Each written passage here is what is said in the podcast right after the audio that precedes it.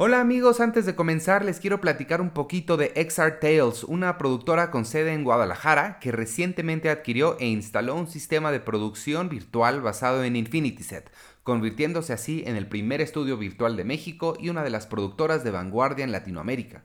Sergio Amuchastegui, gerente regional de ventas de Brainstorm México, dijo que todo el proceso ha sido muy rápido pese a las restricciones por la pandemia mundial del COVID-19. Añadió que los técnicos de XR Tales han contado con una efectiva atención remota desde los hogares de sus ingenieros en España para la instalación, calibración y puesta en marcha del sistema recién recibido.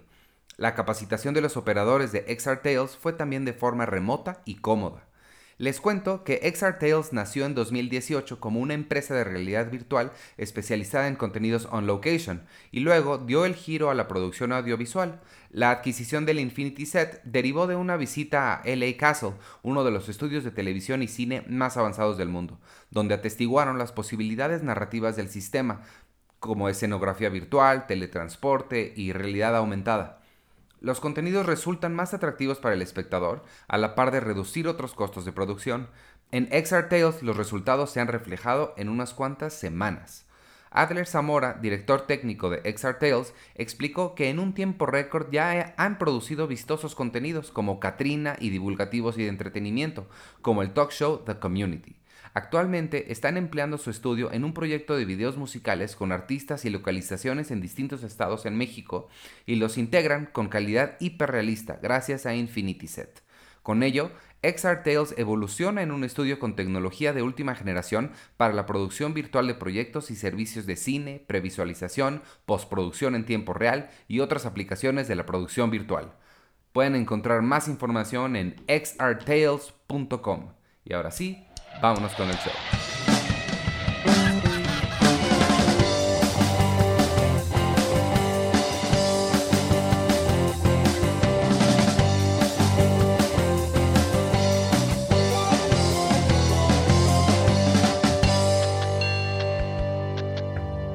Pero en ese, en, en, ese junket no estaba Robert Downey Jr., ¿verdad? No, sí estaba y se lo dieron a Gabriela Khan. Ah, ok. Y me, no, no me enojé, no, no me enojo por estas cosas, pero sí, este, sí dije, achis, achis, nada más porque es niña.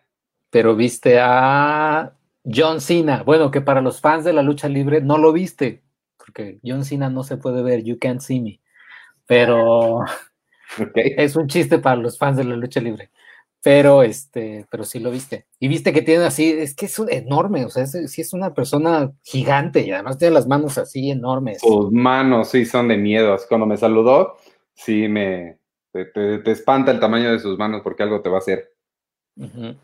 Oye, le voy a pasar ya el, link a, a, mi amigo Mario para que nos acompañe, pero primero voy a decir esto que tengo que decir. Oye, por cierto, no hemos comentado el nuevo diseño del sitio este, métanse a conocerlo, cinepremier.com.mx, para que vean cómo este cómo queda, que por cierto estoy viendo ahorita en el nuevo diseño, ya no está el player del podcast arriba, anótatelo ahí para pedirlo, porque no sé qué número estamos. Ahí es el podcast 236. fue el pasado. Bueno, hagamos esto, niños. Bienvenidos al podcast de Cine Premier número 237. Estamos hoy aquí reunidos, tres cuadritos. La cuarta cuadrita en cualquier momento llega. Dijo que sí iba a venir. Este, rápidamente para dar la bienvenida, yo soy Iván Morales y se presentan ellos. Eh, yo soy el emperador Palpatín Checoche. yo tengo una invitada hoy especial que está de chismosa aquí. Ah. Que es Lola. Yo soy Arturo Magaña, ¿cómo están? Hola a todos. Bienvenida Lola al podcast de Cine Premier. ¿Ella qué, películas ha visto? Pues, pues ve de todo. Ve con mi hermana Terremoto cada tercer día porque les encanta ver esa no, película. Arturo, Artur, ¿no vio los últimos estrenos de Cannes? Ah. No, porque no hubo Cannes este año, Iván. Te salió mal tu chiste. Ay, pero eh, hoy vamos a hablar un poquito de la nueva edición de julio que ya tengo aquí ya todos ustedes tienen también. Este, y viene un artículo de Cannes de lo que no se puso en Cannes, pero quedó seleccionado y que va a andar por el mundo con el sellito del Festival de Cannes. Pero en un ratito hablamos de eso. Primero le voy a pasar el, el link a mi amigo Mario, que está ahí esperándonos muy pacientemente. A ver, forward. Y luego Mario. Mario, para que no sepa, él es el coprotagonista de la película que dirigí hace un tiempo que se llama Sincronía. Él, él estuvo en la universidad conmigo y hace teatro musical. Él, tiene, em, él tiene su grupo de teatro que se llama Resorte Teatro y hace muchas presentaciones. De hecho, creo que todos los sábados, ahorita que nos diga él, él tiene un show de José José y todos los, creo que miércoles o sábados están presentando aquí en live también, cantando canciones de José José. El sábado hicieron uno de musicales porque además Mario salió en Avenida Q, que como ustedes saben es uno de mis musicales favoritos de toda la vida es una persona muy talentosa, hace mucho doblaje. Eh, además, lo que les decía, vine aquí especialmente para platicarnos de cómo es doblar videojuegos. Ustedes que son super gamers, este, nos va a hablar de The Last of Us parte 2, que él fue el director de doblaje y además ha hecho mucho anime. Ha hecho, según yo, Caballeros del Zodiaco. ¿Qué tal que él entra y nos dice mejor lo que ha hecho? Exacto. una buena idea. Aquí, aquí viene. Yo no tengo tiempo de andar investigando los currículums de mis amigos. Hola, hola, hola, hola. Mario. ¿Todo bien? ¿Cómo estás? Bien, bien, contento, contento de saludarlos. Mira, él es Arturo y él es Sergio. Muy bien, Arturo. Hola Mario, hola, Mario. mucho gusto. Muy bien, mucho gusto muchachos, ¿cómo están? Muy bien, muy bien. Les, gracias por acompañarnos en primera y en segunda. Les estaba comentando que eh, yo a ti te conozco desde la universidad, fuimos juntos, hicimos muchos proyectos juntos, entre ellos un cortometraje que tú escribiste y dirigiste, sí, que se llama Los de Ranitas, y al final me acuerdo que, no sé si tú o alguien del crew regaló ranitas de, gomita y yo todavía tengo la mía. Yo creo que ya está más muerta que viva, pero sí fue, no fui yo, fue, fue Ivania Loza, según yo. ¿Quién las regaló? Sí, era una, era la chica que hacía eh, el sonido. Muy bien. Y este, y pues te, quise invitar porque estábamos platicando el otro día, porque yo te reclamé que en el último concierto en Facebook Live que hicieron con tu grupo de Resorte Teatro, no este. No cantamos eh, Avenida Q. No cantaron Avenida Q, tú eres de, tú eres de Avenida Q, tú inventaste Avenida Q.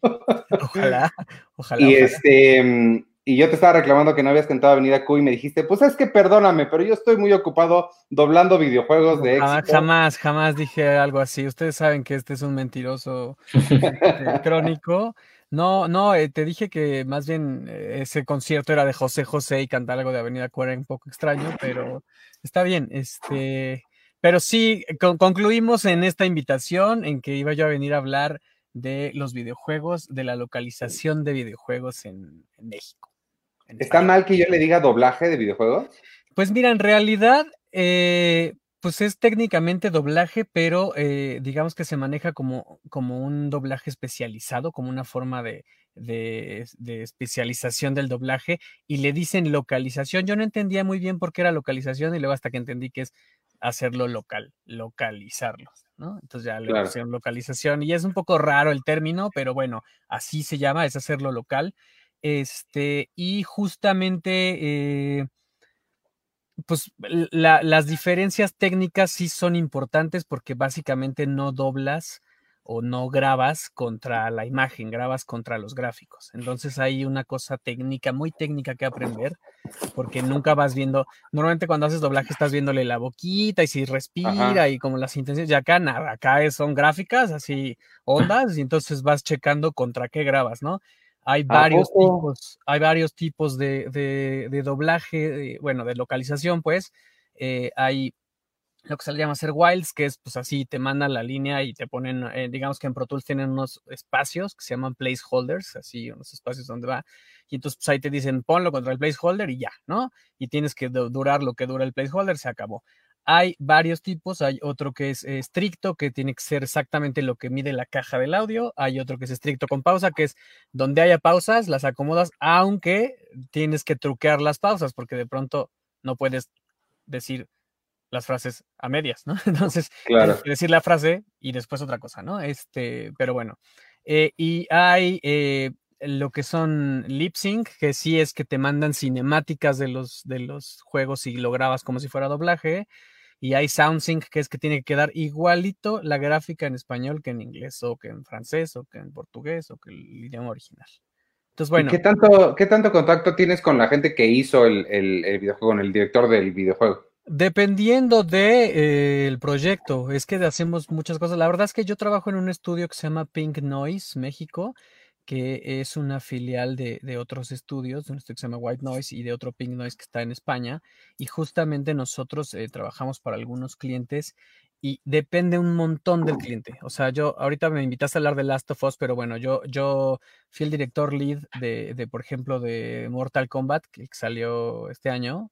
¿El 11? Ajá, y justamente eh, ahí, por ejemplo, el cliente que es Warner es súper, súper, súper específico y entonces te manda todo así, este, con mucho tiempo y tienen así mucho tiempo para hacer cambios y son, o sea, te lo mandan así con un control de, de, tiempo durísimo. Y hay juegos donde más bien no, o sea, te lo mandan y es bueno, pues tienes hasta tal fecha, pero es mañana, ¿no? Entonces, pues échale ganas, chavo, ¿no? Eh, casi nosotros no ten, yo directamente como director no es que tenga contacto con ellos, eh, más bien pues es el gerente de mi estudio el que ve esas cosas y nuestro, y nuestro gerente de producción y ellos son los que nos dicen, oye, esto es así, esto es así. Entonces hay veces que los juegos tienen unas pronunciaciones raras, bueno, pues así los mando el cliente, muchachos, no se enojen con nosotros, no es que no sepamos hablar, pero si nos dicen que así se, que se dice Melina y no Milena o Milena y no Melina, pues es porque el cliente así quiso. ¿no? Luego nos heredan, luego los heredan vicios de otras grabaciones o de, o de, o de los gustos a veces de los fans. La verdad es que normalmente sí le hacen caso a los fans, entonces si los fans tienen como tradición decirle, este, no sé, eh, Jax, bueno, es que Jax es Jax, pero no sé, o sea, algunos de los personajes luego le hacen mucho mucho caso a los, a los, a los fans. Y eh, pues eso, hay, hay, hay, otros proyectos donde más bien sí tenemos mucha injerencia con, con el, con, digamos, con el cliente, con nuestro cliente. Yo, por ejemplo, trabajo también en, en la dirección de League of Legends y los productos que hacen eh, ese tipo de juegos. Y entonces ahí grabamos con el cliente ahí. Entonces él normalmente, este, nos está coachando muchísimo, pues, ¿no? Tienen un director de localización por parte de Riot que va a las grabaciones. Entonces, bueno, pues es como tener dos directores, ¿no? Y como, como director de, doblaje, ¿también doblas? O sea, ¿también haces voces tú? Sí, normalmente sí. Lo que pasa es que no es, no es que eh, con estas cosas de los juegos son productos tan, tan, tan, tan grandes que, que em, ¿cómo decirlo? Que no se pueden llevar un director. O sea, por esto decía que yo de, Mortal yo soy el director lead, pero por ejemplo de Last of Us yo fui uno de los directores, eh, no, no, no, no el que llevaba el proyecto, sino más bien hay un director lead y varios backups que hacemos como un equipo para dirigirlo, porque son tantas horas de grabar y tantos personajes que de pronto está súper complicado que lo lleve uno solo, ¿no? Entonces, o sea, Last, eh, el Last of Us lo, lo grabamos como ocho meses, ¿no? Entonces, y, la mitad de, la, de, los personajes se, se, hacían vía remota eh, por, desde Argentina. Entonces, bueno, pues era como muy complejo que uno solo lo llevara, ¿no? Este, y entonces en ese, en ese juego, perdón, ahorita te, te, te, digo, y en ese juego de los otros directores de pronto dicen, oye, pues échate un personaje, ah, órale, entonces vas y te avientas así alguno, ¿no? Este, de, de Last of Us yo dirige, yo hice algún personajillo por ahí, este, dirigí, por Spider-Man también tengo un personajillo, ¿El de Spider-Man? Sí, algunas cosas. Y así, entonces, bueno, esto va, ¿no? Este, por ahí va. Perdóname, te, te interrumpí. Ya no me acuerdo qué iba a preguntar. Ah, ahorita con la, con la pandemia, ¿qué? Eh, pues nada, se está grabando. Lo que ha pasado en el mundo del doblaje es que eh, todos corrimos a comprar equipo y hacer nuestras cabinas, ¿no? Así como yo en la mía, en mi casa. Y ah. este, eh, yo ya medio tenía uh, cosas para grabar porque pues hacía cosas de, lo que yo hago de cantar, pero nada, pues más bien aislé bien mi, mi cabinita y todo. Y de pronto nos decían, bueno, pues vamos a empezar a grabar remotamente y no pasaba nada, así marzo, abril, mayo, ya se va a acabar la pandemia y no hemos grabado nada. Y de pronto, ¡pum!, empezó a caer un montón de trabajo. Entonces a mí me han hablado para dirigir remotamente, entonces yo dirijo desde mi casa, ¿no? Este, eh, a los actores. los estudios se tardaron un poco en agarrarle la onda en cómo grabar remotamente, porque lo que dirigíamos desde Argentina en realidad era que un actor iba a un estudio en Argentina y se hacía una conexión directa y entonces grababan allá y mandaban ya el material grabado que no es lo mismo que, que ahorita eh, grabar por unas, una cosa digital donde te captan en tu casa, pero lo acomodan en el Pro Tools de alguien en otro lado, ¿no? Entonces, eso era la que era como súper diferente. Entonces, se tardaron en agarrarle, pero de pronto también se detuvo porque dejaron de mandar contenidos. Lo que pasa es que pues en todos los países hay pandemia y entonces era así de, bueno, este, pues nadie está haciendo nada, nadie tiene contenidos, nadie tiene el equipo en su casa. Y de pronto agarraron la, eh, se acomodó todo para que empezaron a mandar de nuevo los contenidos y entonces eh, cayó una cascada de, ahora sí urge chavos, ahí les va, ¿no? Entonces empezaron a mandar, a mandar, a mandar, a mandar y eso ha hecho que entonces tengamos, la gente que tiene cómo grabar en casa tengamos mucho trabajo. Entonces, bueno. Porque salió en, Netflix, empezaron a poner el letrerito de para cuidar a nuestros actores, no vamos a doblar nada, quién sabe qué. Sí, sí, varios productos lo hicieron. Eh, hay algunos que esperaron, hay algunos que se grabaron clandestinamente. Este, pues sí, porque en realidad se supone que no deberíamos de estar yendo a juntarnos a ningún lado, pero también es muy complejo porque esta división de, de lo que es de primera necesidad y no, nos deja a nosotros hasta el final, pero la gente en su casa está viéndonos, ¿no? O la gente en su casa está jugándonos. Entonces, pues si quieres tenerlos tranquilos, dales cosas que puedan ver y que puedan entretenerlos, mano, ¿no? Entonces, y al final, pues tampoco es que vayas a los estudios y hagas un rave, ¿no? Más bien, o sea, lo, que es complejo es que en varios estudios donde están grabándose cosas eh, o donde urge hacer cosas y llaman así a un actor por día, lo que hacen es que, pues, los super sanitizan, mandan al, al, actor así con un traje de astronauta, entra, se quita todo, graba, se pone todo, se sale y le echan otra vez este, toneladas de desinfectante, ¿no? Entonces, eso es lo que ha, pasado. Wow. Oye, que les estaba diciendo tu currículum eh, que con, usando absolutamente nada más que mi memoria. Y este, me acuerdo que ah, algo hiciste. ¿Qué, fue esa cosa padre que hiciste? Este, no sé.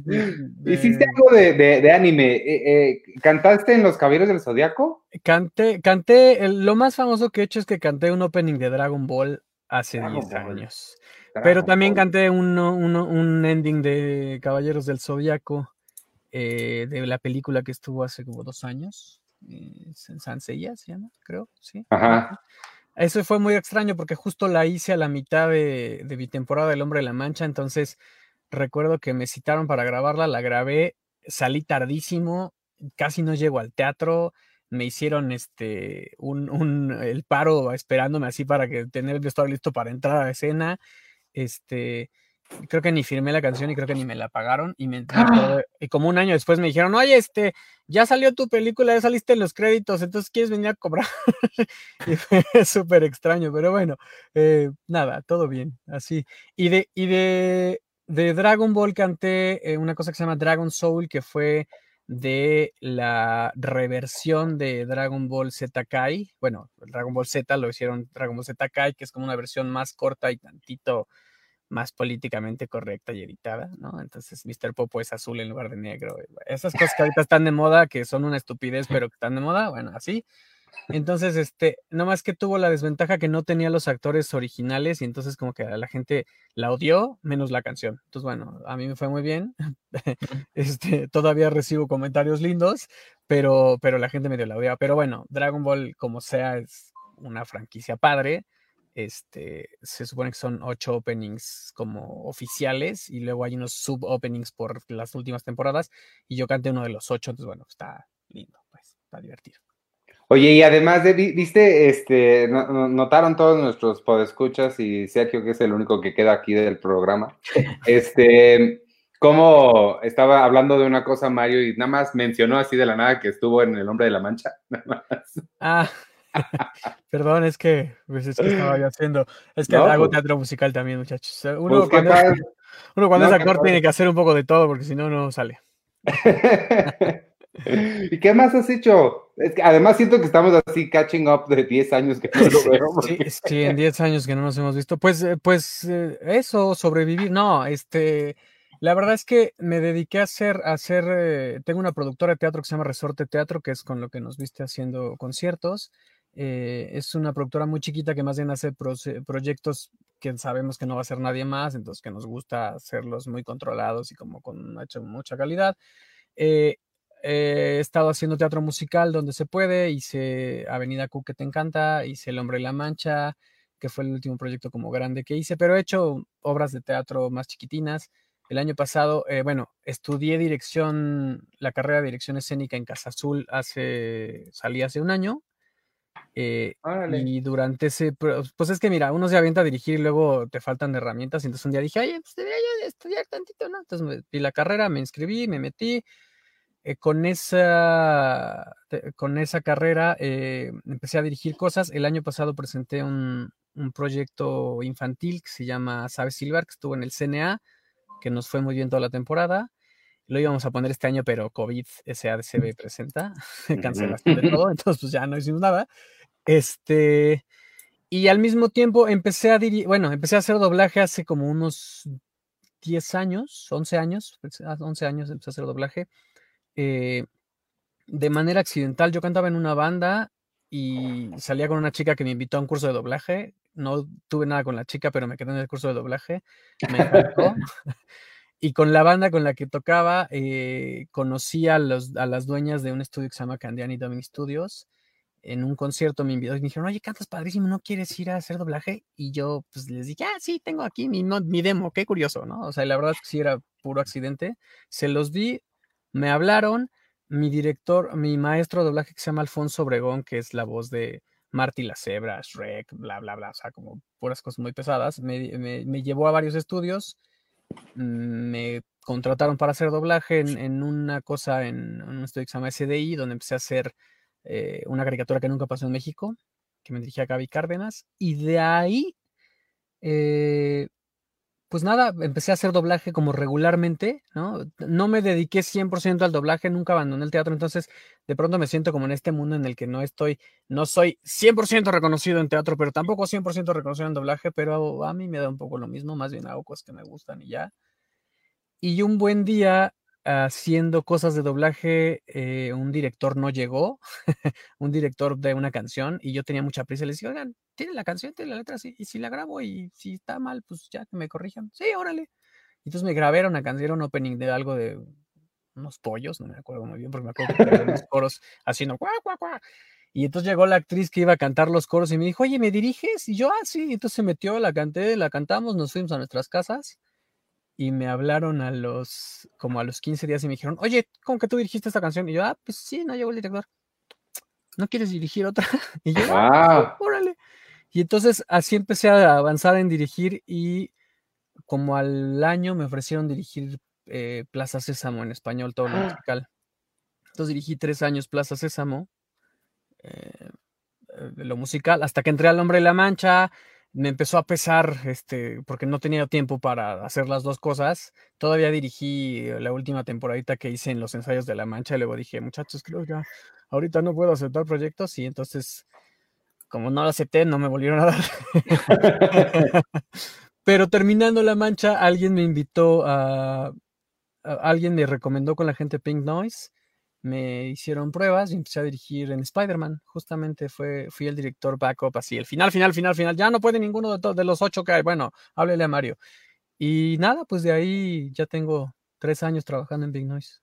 ¡Wow! Así ha sido, muchachos. No, qué pues, padre, felicidades. Oye, yo tengo aquí, mira, yo no soy gamer, no, no, jamás me haría pasar por un gamer, pero tengo un juego que le dedico mi vida entera Mario este. Bros. No, es este. Le dedico horas, días, ya van. Estoy ahorita en mi tercer recorrido. Este no hiciste nada, este no tiene español, ¿verdad? No, no, mira, la verdad es que tampoco creas que conozco todos los juegos, pero no, lo que, pasa, este. lo, lo, que pasa con, con el doblaje de videojuegos en realidad es que es una cosa muy nueva es una industria muy grande, pero es una, o sea, muy nueva, no es que haya empezado este año, pues, pero es relativamente nuevo, tiene unos siete, ocho años que se hace en serio, ¿no? Lo que, lo que pasa es que, pues nada, los videojuegos se hacían en idioma original y luego se dieron cuenta que había que ponerles este, subtítulos y luego que empezaron a ponerle las pantallitas eh, donde decía abra, pues abra en español, ¿no? Empezaron a hacer como...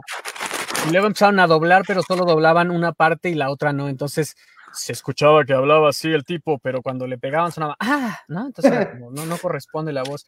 Entonces, de repente se dieron cuenta que es una industria muy grande, el cálculo, como para que se den una idea, es que eh, la industria de los videojuegos es como el doble de Hollywood. ¿no? Wow. en la lana que se meten. Claro, porque tú compras el juego, pero después los skins, la, actualización, el online, los DLCs, entonces, bueno, pues pagas muchas veces y en cambio en una película... Una mafia compras el DVD y ya, ¿no? O compras el Blu-ray y ya, o vas al cine y compras la película, pero hay mucho menos oportunidad de que ellos tengan dinero, ¿no? A menos de que seas George Lucas y estés mandando actualizaciones de Star Wars cada seis años. Eso sí, pero, bueno, creo que ya ni es de él, ¿no? Ok. ah, no. Entonces, justamente lo que es que es, es, un, es una, una, una industria tan grande que entonces empezaron a darse cuenta que querían conectar mejor con la gente y empezaron a, a personalizarlo en serio. Entonces, a mí hay veces que les cuento esto y les da mucha risa. Yo, para cuando empecé a dirigir Spider-Man, eh, hubo una, un par de sesiones donde dirigí golpes, ¿no? O sea, 40 minutos de alguien haciendo... ¿no? Porque cuando te mandan las gráficas y tienes que entregar el archivo tal cual, lo que pasa es que te mandan un archivo con las gráficas y eso se copia tal cual como código, se inserta en, el producto final. Entonces, no es que vayan a estar, ah, aquí voy a copiarlo de acá y voy a copiarlo de acá. O sea, sería súper artesanal. Entonces, prefieren mejor doblar todo parejito y nada más sustituir una por otra. Y entonces, pues claro, de repente nos, nos decían cosas como, ah, sí, vamos a grabar golpes. Este golpe es Sonido eh, este, puñetazo. ¿no? Este es cuchillazo. Este es cosa con electrocución. Entonces, era así, claro, güey, ¿no? Y luego era uno muy largo y uno muy corto, ¿no? Entonces luego le pega dos seguidos, ¿no? Ahora uno largo, Y entonces yo tenía sesiones de 40 o 50 minutos con gente haciendo eso, ¿no? Así, este, media hora de gemidos, ¿no? Entonces, bueno, pero pues divertido, pues, ¿no? O sea, tiene cosas padres. Ay, pues qué padre, pues me da, me da mucho gusto, me da mucho gusto haber platicado contigo, que nos acompaña. Nos está viendo, nada más hay que mandarle un saludo, nos está viendo Paola Castelao. Por Paola supuesto que nos acordamos de ella, iba en la universidad con nosotros. Sí, es cierto. Y le debo, si sigue viendo, si no se ha ido de live, le he robado su apellido varias veces en varios guiones porque siempre me ha gustado mucho ese porque tiene, tiene muy, mucha ondita, ¿no? Sí, y este mm, y ya. Oye, no, no hablamos nada de Last of Us, pero bueno, pues. Ah, sí, este, muchachos de Last of Us. Y tú dime, tú dime, sí, rápido antes de que me corra. Primero que nada, yo sí, yo sí te, te quería decir, Spider-Man es uno de los juegos más increíbles que he jugado últimamente. El doblaje al español es realmente fantástico. Y creo que ahorita, como hace muchos años teníamos el mejor doblaje del mundo en series y películas y cosas, yo creo que ahorita el que tenemos en, videojuegos es espectacular y creo que Spider-Man es, es, uno de ellos.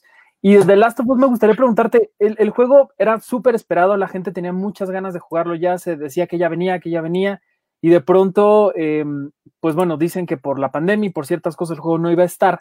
En estos retrasos que ha habido de los videojuegos cuando las cosas no están a tiempo, ¿Cómo lo manejan ustedes? ¿Cómo trabajan ustedes? ¿Ustedes es independiente o es igual a la par, se retrasan igual que los estudios, los diseñadores o, cómo le hacen? Pues nos retrasamos todos. La verdad es que eh, justamente a nosotros nos mandan, nos van mandando como bloques de material para terminar y entonces porque ellos necesitan compilarlo. Entonces a veces los retrasos tienen que ver incluso hasta con nosotros. Vaya, nosotros siempre cumplimos nuestras tareas a tiempo, pero, pero a veces ellos nos lo mandan tarde, entonces nosotros tenemos que pues, o sea, lo que toma dos horas hacerlo, toma dos horas hacerlo, no matter what, ¿no?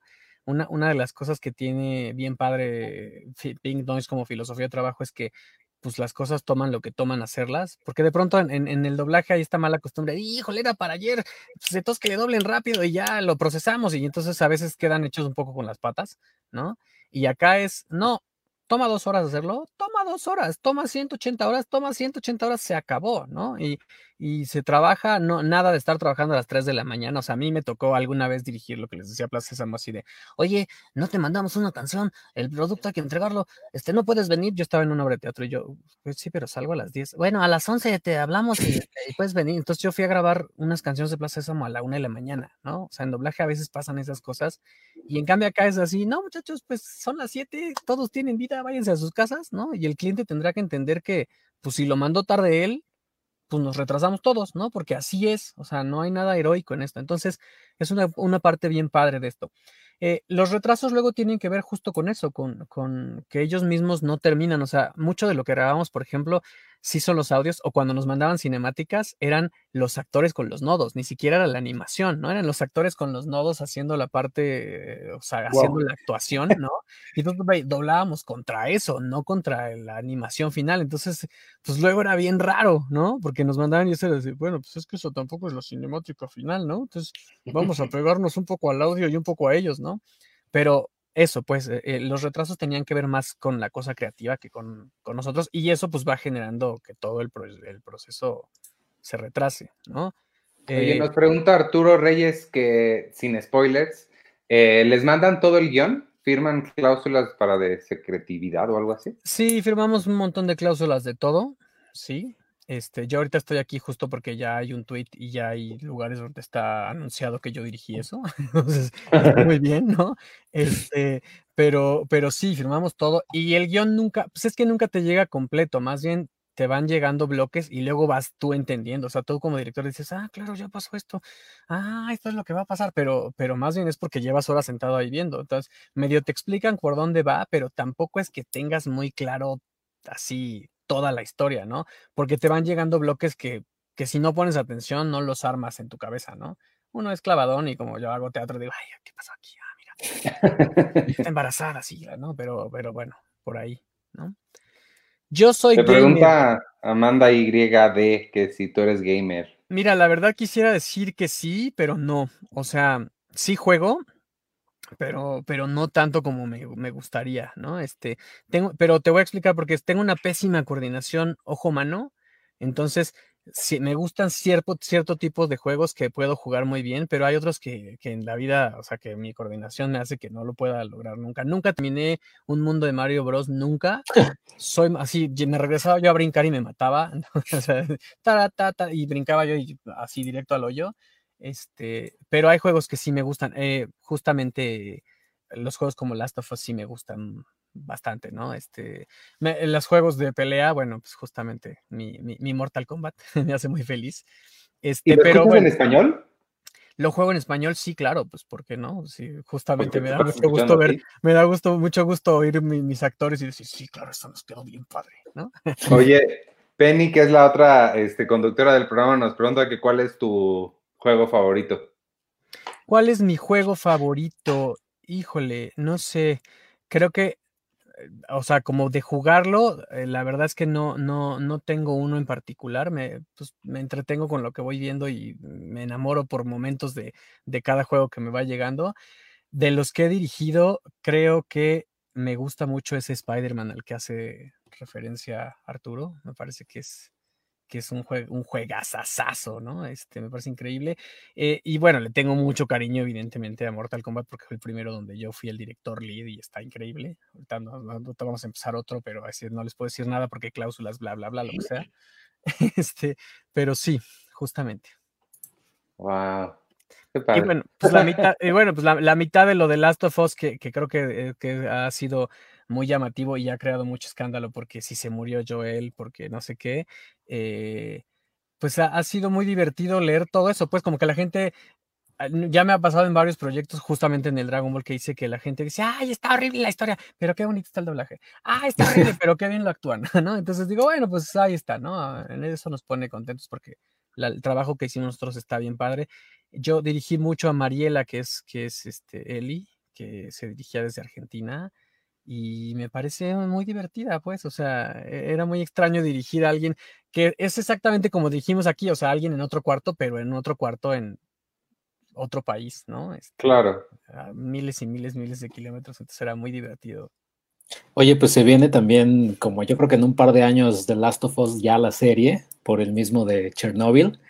Eh, ahí, o sea, vaya, ¿a ti te gustaría como eh, estar ahí o ves ese, ese, mundo diferente, pues el doblaje de videojuegos y el doblaje ya una, de una serie de televisión? Fíjate que depende un montón de los estudios. O sea, lo que sí nos ha pasado en otros juegos es que, por ejemplo, con, con Mortal Kombat eh, había las intenciones siempre de, de, de, buscar a los actores que ya habían doblado, ¿no? O sea, claro, si se hizo Terminator, pues Terminator es Blas García, fin, se acabó. Entonces, buscar a Blas García para que lo doblara, ¿no? Este, eso nos pasó mucho. Entonces, pero eso es Warner que tiene Warner Juegos y Warner Películas y que tiene como todo el espectro este, apañado y controlado. Pues acá más bien como es un estudio que, que, a lo mejor se asocia con alguien, no sabemos si vaya a pasar. A mí me parece, a mí como actor y como director de doblaje, me parece que sí es súper interesante que el mismo actor haga el mismo personaje siempre, aunque no hay una exclusividad. O sea, esto de yo soy la voz oficial de no existe, muchachos, no es cierto, ¿no? Yo soy la voz recurrente cuando más, ¿no? Yo soy la voz recurrente de, de Brad Pitt, yo soy la voz recurrente, porque luego, pues no siempre se puede, ¿no? Este, luego los, eh, eh, eh, antes sí se escuchaba mucho de, ah, claro, es el mismo que dobla a, este, a Will Smith.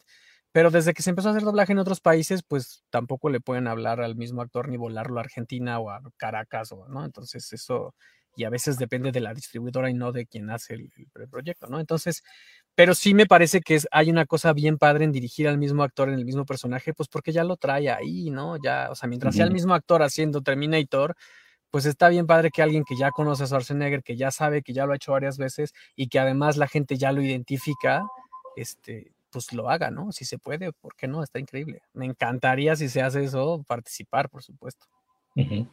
Oye, Mario, eh, ¿las voces que ustedes hacen tienen vigencia? Te pregunto porque, mm, por ejemplo, yo he visto películas, en, sobre todo en televisión por cable, en la que de pronto las voces que yo había oído de esa película toda la vida ya no son las mismas. Y ahora es, y ahora es un doblaje distinto y no sé por qué. ¿Tú tienes idea de por qué pasa eso? Sí, a veces, a veces es un asunto de derechos de transmisión. Es muy curioso. Es muy curioso porque a veces, eh, vaya, no sé si, te, si, si por ejemplo te diste cuenta, bueno, si, si fuiste a ver en el, en, el teatro que hicieron El Rey León, la traducción no era la misma en el musical que en la película, siendo que son las mismas canciones, ¿no? Sí. ¿Por qué? porque Disney no se quiere cobrar a sí mismo. O sea, es súper extraño eso, pero entonces por un asunto de derechos le sale más, más barato rehacer la traducción, rehacer la adaptación, que usar la que ya tenían, porque la que ya tenían les cuestan derechos que al final son de ellos mismos, pues, pero, pero entonces, eh, como se tiene un teje ahí muy, un manejo muy extraño, prefieren rehacerlo. Y algo pasa así con, con, con los redoblajes. Hay veces que los derechos de tal película, como ya estaba terminada, les cuesta mucho trabajo, entonces prefieren redoblarla y por eso hay varias versiones, ¿no? Si tú te metes, hay una página muy buena para la gente que está interesada con el doblaje que se llama Wikidoblaje, que tienen, es como una biblioteca de todo el doblaje y ahí tienen incluso versión 1, versión 2, redoblaje. A veces los redoblajes los hacen en otros países, a veces con otros actores. Normalmente no, no, cuando hacen redoblaje, normalmente no buscan a los mismos actores. Hay veces que sí, pero depende más bien así que sea muy icónico el personaje, ¿no? Y, pues tiene que ver eso con derechos. Yo, yo justo hice una película que estaba muy emocionado la primera vez que dirigí y actué en una película. Eh, este, y estaba muy contento de que iba a estar en el cine y cuando fui al cine no era mi versión, ¿no? Mi versión era la versión de Video Home, ¿no? O sea, la que salió en el cine no era la que yo había dirigido y yo había actuado. Entonces fue como, y ahí medio entendí que sí, es un asunto de los derechos de una cosa que pagan están diseñados solo para distribución online, para distribución en streaming, para, para los que se venden en, los que tienen y van atrás de, este sí, o sea, para sus video homes, o para los que están para cine, pues, ¿no? Este, sí, sí, por ejemplo, mucho, mucho de lo que yo dirigí de Plaza Sésamo era para los DVDs, ¿no? Este, porque ya existían doblajes de eso, ¿no? Entonces, hice unos redoblajes de unas cosas de la Navidad con los mopeds, ¿no? Y esa Navidad con los mopeds, este, era para, para venta, porque el que pasan en la tele de especial son otras voces, como bien dice Arturo, pues, ah, es el Elmo anterior, ah, es la rana René anterior, ¿no? Ah, pues así. Eso pasa. Esta, esta cosa de que de, complicarnos solo la vida, pues, porque pues si la gente ya está acostumbrada y ya, y si además tú eres el mismo dueño de los derechos, ¿por qué tendrías que autocobrarte? Pero bueno, no. Sí, sí, está raro. Y aparte, digo, no, no por demeritar, pero, pero lo que te digo que me ha llamado mucho la atención, que me ha hecho mucho ruidos, porque no es un doblaje igual, ¿no? No se nota la misma calidad y de pronto empiezan a hablar como estos de Discovery Channel de, oh, santo cielo, y estaba ahí, y oh, lo siento, así, no, una cosa muy rara y que pues, pues, no era como tú lo, lo, recordabas, ¿no? Porque yo recuerdo que yo crecí con una generación de, de, de, producciones que tenían un doblaje súper icónico, ¿no? Sí, mira, ahí, ahí, ahí la gente de doblaje tiene su propio, su propia historia, pues, o sea, lo que te puedo decir es que en esta huelga donde perdimos a los Simpson, es donde se, se, el doblaje mexicano se fue para abajo. Hay varias razones, tiene que ver, uno, eh, la llegada de gente no tan experta para, para solventar esa huelga, mientras los actores grandes y la gente experimentada estaba en huelga, pues había que doblar, ¿no? Para que no parara la industria y entonces pues un montón de gente advenediza o gente con poca experiencia se hizo cargo de los proyectos y entonces eso pues se convirtió en una bola de nieve un poco extraña. Pero también el hecho de que otros países empezaran a doblar y hacer doblaje neutro, ¿no? O sea, de pronto, pues sí, México dice, ah, pues claro, aquí en México hacemos el mejor doblaje del mundo. ¿Cuánto cuesta doblar esta película? 10 pesos. Eh, ah, pues yo soy Argentina y te cobro 8. Eh, ah, pues yo soy Venezuela y te cobro 4, ¿no? Entonces se volvió así como súper complicado. Eh, por ejemplo, muchas cosas de Disney ya se hablan en Argentina y no es que estén mal o bien, o sea, también tienen gente con mucha calidad, a mí, por ejemplo, del doblaje argentino me choca un poco eh, eh, sus versiones en inglés, ¿no? Sus, sus, malas pronunciaciones o sus malas traducciones en inglés. O sea, que los Muppets sean Muppets. Me choca, ah. ¿no? Así. Los Muppets. Pero es que nadie dice Muppets, güey, ¿no? No, es que así. Entonces, este tipo de cosas a mí me choca un poco. Pero bueno, nada. O sea, pues Disney decidió llevarse la mitad de su catálogo a Argentina por razones que a ellos les convienen y pues funcionó, ¿no? Está chido. Oye, de, ahora, ahora que se ha dado esta polémica de, actores de doblaje en Estados Unidos que han renunciado a sus personajes porque son de, otra raza, de otra cultura, de otra ascendencia, ¿qué, opinas sobre esto? Eh, me parece una cosa súper ridícula, ¿no? O sea, vaya, lo digo porque justamente eh, creo que es subirse un poco a una ola de, una corrección política que no es que esté mal, o sea, los derechos son derechos y, está bien, pero, pero de eso a, ah, es un actor negro el que lo interpreta, entonces solo puede hacerle un negro, ah, entonces es un doctor, entonces los que no sean doctores que no doblen, o sea, me parece una estupidez, pues, ¿no? A mí, a mí me, mm, creo que actores son actores y en un país como este, por ejemplo, donde no hay gente de raza o hay muy poca gente raza negra que se dedique, o hay muy poca gente raza negra fin, ¿no? Este, de pronto está complicado decir, ah, bueno, hay que buscar un actor que sea negro para que pueda ser a Will Smith. Espérate, o sea, hay gente que se ha especializado en hacer el tipo de entonación de los negros. Eh, vaya, Alfonso Obregón hace ese tipo de entonación, este, Jesús, ay, ¿cómo se llama? Es que lo soy malo con los nombres, pero bueno, eh, hay actores que están especializados en eso justamente, entonces me parece que no deberíamos de buscarle ruido a donde no hay, pero no sé ustedes qué piensen, pues, pero a mí me parece que es como de, oye, pues somos actores, podemos, se supone que jugamos a encarnar otras cosas, o sea, cuando eres un vaquero espacial, pues, ah, es que nunca has sido vaquero ni ha ido al espacio, o sea, espérate, no, no, no tiene ningún sentido, creo. Pues, creo que va por, por el tema de, de visibilización, o sea, de darle trabajo a gente que usualmente no tiene trabajo. Pero la cosa es que sí, que sí lo tienen, pues, o sea, porque, porque sí hay una industria de doblaje con gente, eh, con, muchas eh, minorías. O sea, al final he de decirlo, y es un poco, un poco extraño, pero el doblaje lo que, o lo que termina por, por hacer funcionar es que no importa cómo te veas, cosa que en el, que, que en las actuaciones de imagen sí importa, ¿no? Vaya, más en otros países que, en unos países que en otros, pues, o sea, porque en Estados Unidos se hace gente, se hacen películas, se hacen productos con chaparritos gordos, altos, feos, calvos, ¿no? Aquí todos son William Levy, no importa, pues, pero, pero este, o, o, del tipo, ¿no?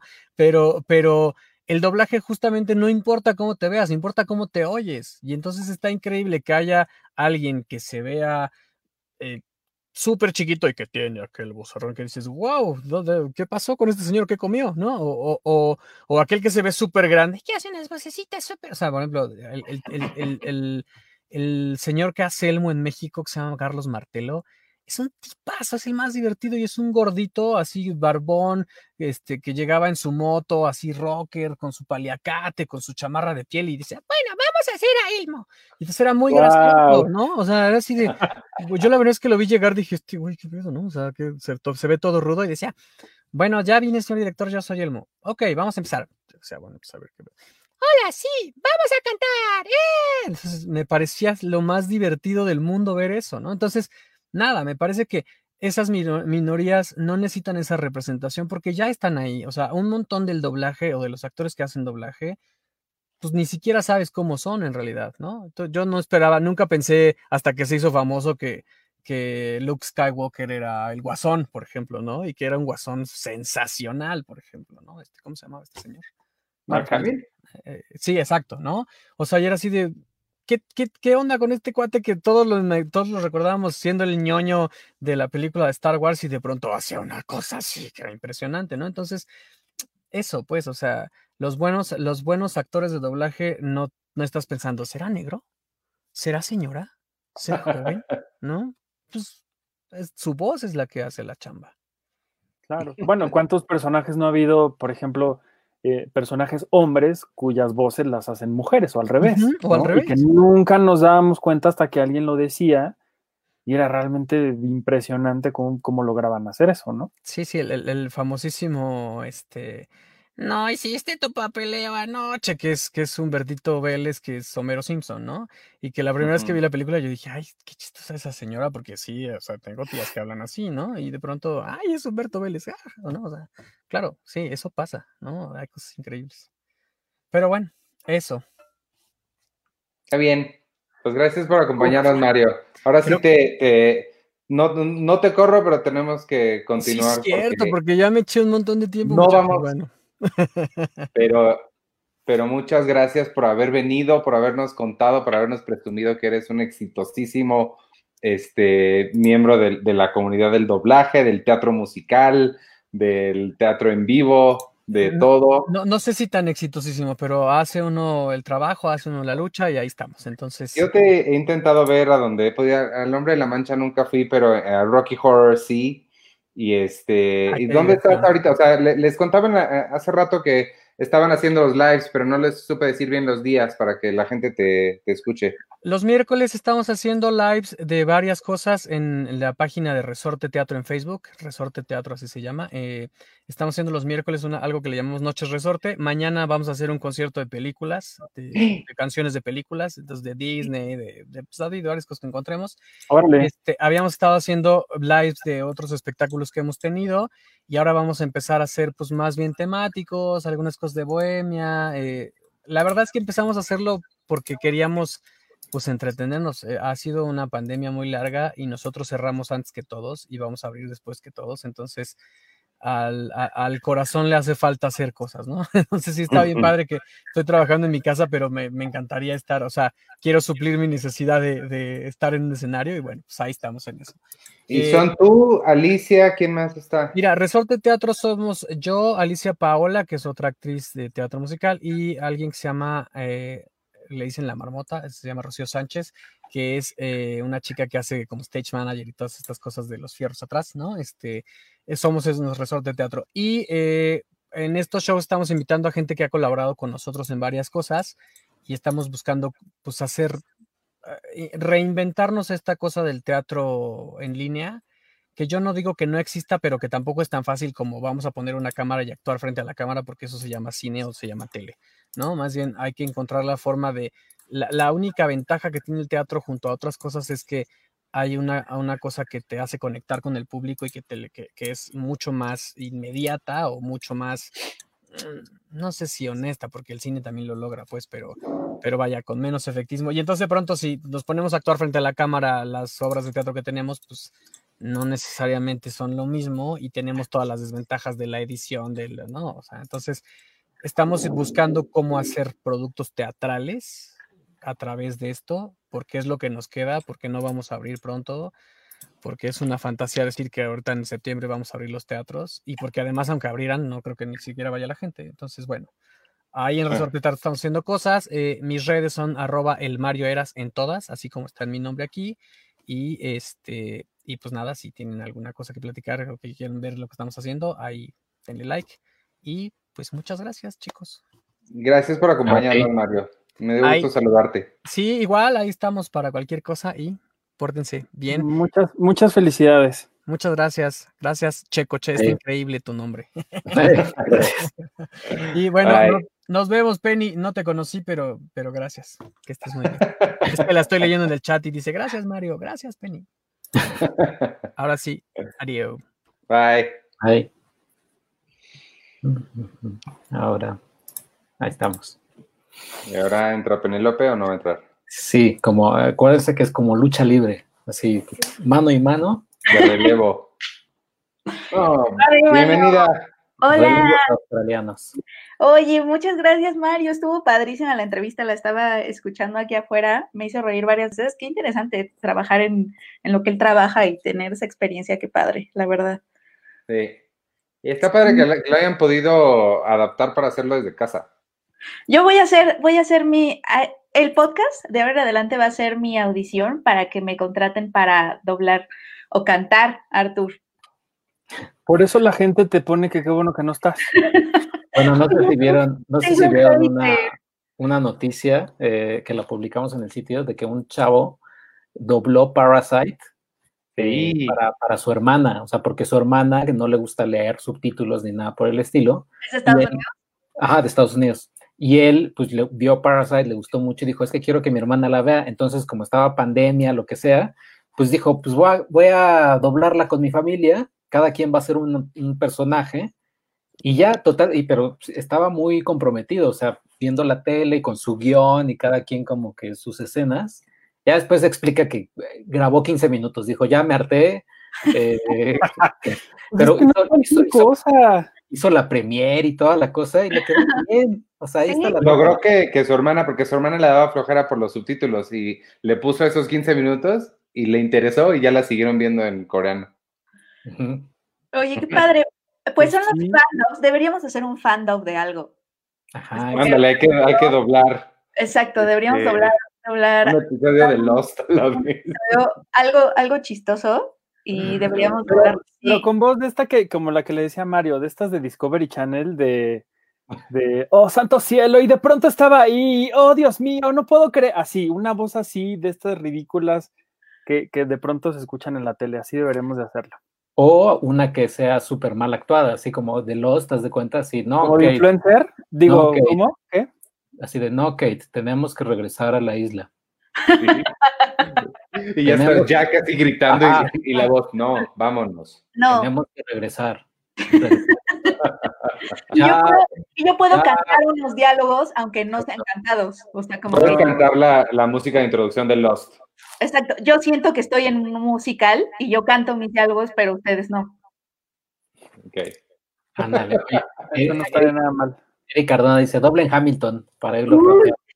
Yo quiero hablar de Hamilton. Vine para ver. buena. Mira, Oye, este, bueno. Eric, la verdad es que sí queríamos hablar de Hamilton, pero aquí en México no se puede ver. Y pues es, no, Disney ha decidido no estrenar Disney Plus en México todavía y no se puede ver. Sin embargo, si sí se pudiera ver, lo que yo diría en ese caso está increíble. Sí, exactamente. Si sí hubiéramos podido verla, eh, es, eh, podemos decir que está increíble. Y de hecho, creo que nuestro fandom de Hamilton sería muy exitoso, porque uno de los problemas de, de Hamilton ahorita, en los países en donde sí salió legalmente con Disney Plus, como España, es que no está con subtítulos. Y mucha gente se está quejando, porque obviamente entre el rapeo y el hip hop no es muy fácil entenderle al inglés, Sí. aunque, aunque sepas inglés porque lo- a los traductores no les ha dado tiempo de traducir tantas palabras porque se supone que la, que la versión filmada para Disney Plus no iba a salir sino hasta 2021. Y pues creo que Ah, nos claro, entonces se les adelantó. pero a Queremos mí, a mí, sería un éxito. a mí me pasaron una, una versión subtitulada que no he visto. No, no creo, Arthur, porque eso no se puede. En, en, en México todavía Disney no saca Disney Plus. Pero Yo se sé, supone que no existe. Yo sé, pero, pero sí les voy a decir algo. Yo sé que Hamilton, Dios mío, la gente se murió por entrar a verla y todo mundo le pedía a Lin Manuel Miranda boletos y bla. Pero híjole, a mí no se me, no se me antoja nada. O sea, Estás que, mal, Artur, está increíble. No, no, yo, yo sé que estoy mal, pero realmente, o sea, como que lo vi y digo, ah, qué pasa. no, no sé, no me ha, no he encontrado como el camino, la voy a ver, pero, pero sí como que ¿Te gustan los musicales? Ah, bueno, esa es una Sí, pregunta. sí, me gustan mucho, pero, pero como que no, no, no, no he encontrado la razón para la, la que yo tenga que entrar a ver eh, Hamilton. ¿Te gustan los musicales ¿te gustan los musicales? que Porque esto le pasa a mi papá, por ejemplo, a mi papá le gustan los musicales, pero no si son todos cantados. O sea, sí, sí tiene que haber como diálogos normales, etcétera. ¿Te gustan los musicales que es todo cantado? Sí, pues no tengo mayor problema. Digo, si, pues si está justificado, no es una cosa rara. No, lo justifica, ese es justo lo, el problema. Pero pues sí, no sé. Voy a verlo. Y aparte otra cosa que sí se me, por lo que no la veía también era por la cosa de los subtítulos. Dije, ¿para qué voy a estar viendo dos horas cincuenta o no sé cuánto dura de algo que ni voy a entender? Porque justo eso, hablábamos la semana pasada, ¿no? ¿Para qué? Que de pronto hemos visto cosas que estamos así como, Ay, ¿qué, dijeron? Entonces, pues ahora con los subtítulos quizá podría yo verla. Pues mira, yo de nuevo te repito, yo no la he visto, pero si la hubiera visto, diría que eh, es raro que, que rara vez yo estoy tan de, tan de acuerdo con tantos comentarios tan positivos. Usualmente para este tipo de cosas sí es como que, o sea, está padre, pero tampoco bájenle tantito. Y la verdad es que no, sí me, sí este, digo, si la hubiera visto, sí me, diría que, está, cumple todas las expectativas, por lo menos para mí. Este, yo no sé nada de, no, no sabía nada de, de Alexander Hamilton saben que a mí me gusta mucho la, la, historia de Estados Unidos, particularmente esa época de revolución, una de mis figuras históricas. Tengo figura histórica favorita y una de ellas es Benjamin Franklin. Benjamin Franklin murió poquito antes de que comience la historia de Hamilton, entonces yo no sabía mucho de él y este y aunque ya he leído que no tiene, sí tiene ahí cosas que no son ciertas, este la verdad es que sí, sí está bien padre. En los comentarios están mencionando a Iván S. Chimal y. Ay Dios. Ah, no es el mismo. Iván S. Chimal dos veces menciona a Jonathan Groff. Jonathan Groff hace al rey y es la cosa más extraordinaria que has visto. Oye, también ah, la, obra en Nueva York, obviamente cuando, cuando nos mandaban así a Nueva York y demás, pues yo ver teatro musical, pues tampoco, pero, pero sé que si ibas ahí a, buscar boletos que pues no había, pero ni ahorita inclusive, casi casi. Costaban como 12 mil, 10 mil pesos. Yo, a diferencia de Checo, cada, o sea, cada vez que puedo voy a ver una comedia musical porque me gustan mucho. Y sí, o sea, era una decepción entrar así al sitio del teatro, el Richard Rogers, y ver el precio de, de, de los boletos. Decía, no, jamás la voy a ver. Yo creo que la voy a ver como en 10 años, si bien me va. Antes eh, hay una pandemia que... Además, además de que no solo era, como dice Checo, el, precio del boleto, sino que estaba completamente vendido. Todos, o sea, estaban agotadas ya las fechas, ¿no? Tenías que planear con mucha anticipación cuando ibas a ir. Entonces yo dije, yo me había resignado, pero entonces esto, Disney compró los derechos por muchísimo dinero, me imagino, ¿no? Porque además es un fenómeno mundial Hamilton, la obra. O sea, es, es 11 premios Tony, el premio Pulitzer, o sea, sí, sí se convirtió en todo un fenómeno. Y justamente esta versión que va a llegar a Disney Plus está hecha para los que jamás íbamos a poder ir al teatro a verla. Y a mí no me decepcionó nada. Creo que además está muy bien filmada, ¿no? Obviamente es lo que estás viendo tal cual es una representación, una puesta de escena eh, filmada, ¿no? Sigue siendo una puesta de escena, pero creo que si el director, que, de hecho es el mismo director, quien dirigió las tomas y todo, es el mismo director de la obra, de la puesta en escena, y sí como que es muy cuidadoso con, las tomas, te hace close-ups cuando lo necesitas, o sea, como que sí te, te da una experiencia que, que, que no que no tendrías en el teatro, ¿no? Estos close-ups y ves, ves, ves sus gestos, pero tampoco abusa, también te, te da chance de ver todo el escenario es muy cuidadoso, muy meticuloso y yo siento que es muy acertado en las tomas que te presenta para que disfrutes eh, la obra. Eso me gustó mucho. Jonathan Groff también es increíble.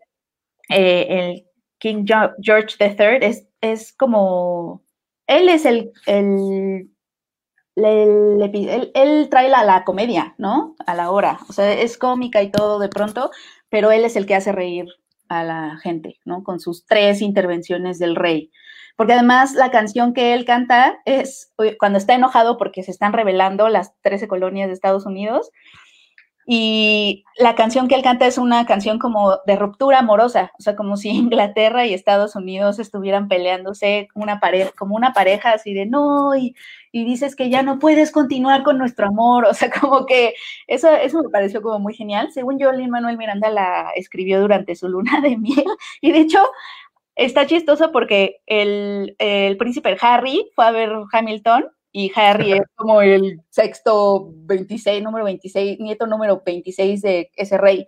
Entonces, me acuerdo que hubo un, hubo un momento en donde dijo, eh, la escribí en la luna de miel, dije, ay, qué padre, estaría chistoso que estuviera el rey Jorge III en mi obra, pero nunca me imaginé que iba a estar viéndola con su nieto al lado, con su tatra, tatra, tatra, tatra, nieto al lado de mí. Entonces, estuvo chistoso. Pero no, sí, yo creo que, que es una, eh, o sea, creo que, creo que la disfrutas mucho, a pesar de que la estás viendo en tu casa. Me gustó mucho, mucho. Y sí, también había leído que los historiadores están, muchos historiadores están enojados porque al parecer entras a ver Hamilton y sales sin saber nada realmente de Alexander Hamilton, porque pues sí, tiene como, se tomó muchas libertades creativas. Lin Manuel Miranda, a pesar de que sí está basado en una biografía, según yo, según leí, pero, pero la, la, disfruté mucho, mucho.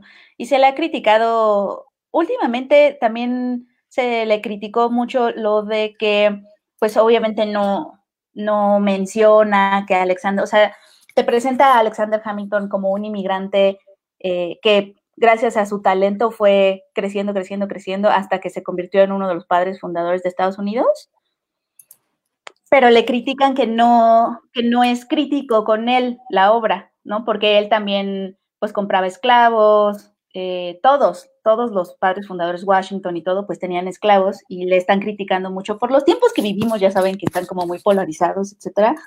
Le están criticando mucho que no sea más crítica con ellos y que otra vez nos dé un cuento glorificado de estos, de estos personajes históricos.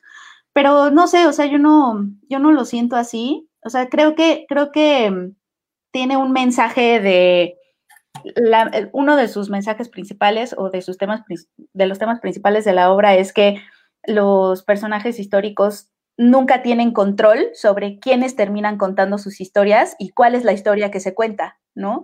Tú como cuando estás haciendo historia, tú nunca sabes cómo se va a contar esa historia y no tienes control sobre ni quién la cuenta ni cómo la van a contar.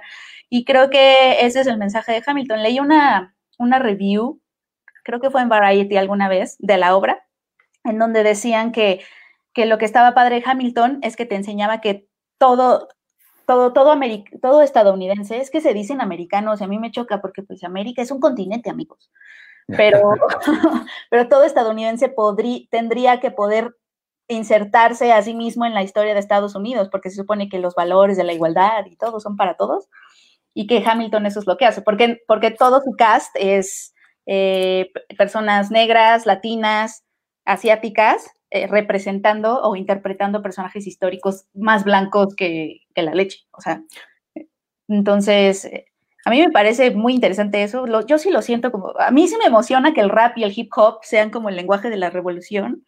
Y sí está padre, o sea, está muy, está muy padre. O sea, sí es de mis obras favoritas. Y, y sí la disfrutas mucho. Sí la, sí la disfrutas mucho si la pudieras ver en Disney Plus. Este, eh, mi amigo Marcus, que aquí se hace Marcus Bla, este, nos está compartiendo un link. Dice: hay, hay un español que se llama Javier Altozano y explica musicalmente la obra. Chequenlo, es muy interesante. Y el, el video que está poniendo se llama Why is it revolutionary? ¿Por qué es revolucionario Hamilton? Un análisis musical. Suena ah. interesante, habría que verlo porque también musicalmente, pues hizo cosas interesantes este, esta obra y y pues nada, ojalá que algún día este, la podamos ver cuando Disney decida que quiere abrir mercado en, Latinoamérica y lleguen también los Simpson y el libro de la selva. Y llegue a IKEA a México también. Llegue a IKEA. De Mandalorian. Sí, Oigan. yo sí la disfruté un montón. La vi dos veces, además. Bueno, si la pudiera ver en mi futuro, en mi futuro y en mi, en mi dimensión alterna. No, me la imaginé, me imaginé el final y regresé a mi imaginación Exacto, Dos veces, ajá. a mí lo que me gustaría es que, lo que sí quisiera es que ojalá lo hagan más. Este, deben haber grabado presentaciones de Matilda, de Avenida Q, de El violinista del tejado. Eh, yo pagaría un servicio de streaming donde nada más me dejaran ver obras de, de, The Globe, o sea, sí, sí estaría padre. Les quería hablar rápido porque lo mencioné al principio, pero ahorita ya hay más gente y ya avanzamos más en el tiempo.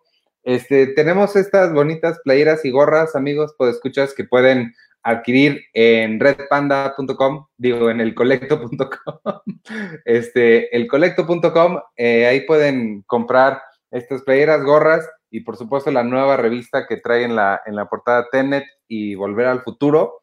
Este, ya está la, la revista de julio, la pueden comprar ahí, pueden suscribirse y ya sé, ya sé, ya sé que van a empezar algunos a decirnos de los retrasos en las entregas les prometo que seguimos haciéndolo más. Ya se solucionaron varios, pero otros todavía no se solucionan.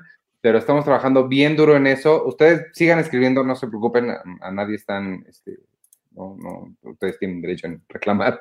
Eh, suscripciones arroba cinepremier.com.mx. Nada más eh, ténganos paciencia, les prometo que lo estamos viendo y, ahí vamos. Y en esta, Sergio habló con Christopher Nolan eh, y digo, la película resulta que la, la, movieron para agosto, entonces ahí van, ahí van las cosas, pero, pero está padre. ¿Qué más este? Ay, estoy, les quería contar rapidísimo, estoy, ¿qué más, qué más han visto? Yo estoy viendo una que se llama Los dioses deben estar locos, porque es la... ¿Es? Ya la has visto, ¿no? Es como de tus favoritas. No, ¿te acuerdas de ella? Porque la mencioné alguna vez que según yo es la primera película que vi en cines, es la que, la que según yo es la primera que vi en cines, pero no la había vuelto a ver desde que era chiquito. Entonces, este, la estoy viendo, está bien tonta, pero está padre, no está tan mal como la, como la imaginé, tiene una historia, este, bonita de encuentros culturales y de esta gente que vive sin conocer lo que es un martes, y suena padre no saber lo que es el martes. Y ya. Hola Lola otra vez. Sí, Paren todo, ya llegó Lola. Va y viene. Anda muy, inquieta hoy. A lo mejor. quiere salir en la tele. Oye, pero Lola, Lola no es la más feliz de que todos estén ahí, Artur. Sí, sí, sí, sí. Cuando, cuando la adoptamos y llegó aquí a la casa de todos ustedes, era era un problemón porque la señorita nunca podía estar sola, porque lloraba y se comía cosas. Un día se comió los cables de la televisión y mi papá casi la corre. Y ah. pues ya, entonces, este, en esta, en esta pandemia ella ha sido particularmente feliz porque todo el tiempo está dando lata, entra, sale, sube, baja, se me para aquí al lado y se va y ahorita ya se fue y ahorita va a regresar. Y entonces así va a estar. Así es una vida con, con Lola. Yo creo que el 2020 sí ha sido el año de los perros por muchas razones, o sea, como que también las se han convertido en, o sea, en el encierro, creo que se han convertido en una gran compañía y, ellos han de, estar, han de estar felices porque están sus amos con, con ellos en su casa todo el tiempo. Deberíamos hacer un top de perros en el cine o, la televisión. Pero, sí está raro porque, aunque siempre está pegada a, a nosotros y de hecho tan, no sé por qué, ah, tú puedes, estás aquí y vas a la, cocina, por ejemplo, que pues, no, vivo en una casa gigantesca, es una casa pues, bastante chica, y va atrás de ti y todo el tiempo está pegada a ti. Pero llega un momento en el que como que también se harta y va y se esconde abajo de la mesa, o luego viene aquí a mi cuarto y aquí se echa en, un lugar donde sabe que nadie la va a molestar. Entonces, sí, sí es muy, e, e, es, es muy chistoso como de pronto yo creo que también ella dice, ah, ya, ya me hartaron y se va y ahora que empezó todo esto, le compramos unos zapatos para que cuando la sacáramos a la calle, no mm. sé, la cosa es que la sacamos a la calle y regresamos y le lavamos las patas con, con jabón y era un rollo, entonces le pusimos los zapatos y la cara que me pone cada que se los pongo, deberían de verla como de otra vez, ¿por qué me está poniendo esto? Entonces... Mm, yo conozco a Lola y el día que me que la conocí no, no me quiso tanto me veía como en un, desde un rincón, ¿te acuerdas? No quería salir del, abajo de la silla porque me notaba así como de, esta es una extraña en mi casa. Sí. Pero, después, que me iba a ganar amor. Sí, pero a los dos segundos agarra confianza ya, y ya te quiere. Mm, qué hermosa. Pero nos estabas diciendo, Iván, perdónanos, de los No, acabé. Les dije que si ustedes se habían visto algo. Sí, oye, yo, yo sí vi una serie, no, sé, si tú ya la viste, Iván, yo creo que sí, no sé, pero empecé a ver, ya voy para la segunda temporada de Buffy. Friends. De Barry. Sí, como no. ¿Viste ya las dos? No. De hecho, vi, creo que nada más vi el primer episodio de la segunda. Ah, ok, pues vas exactamente donde yo voy. Vi el primer episodio de la segunda, ya terminé la, la primera.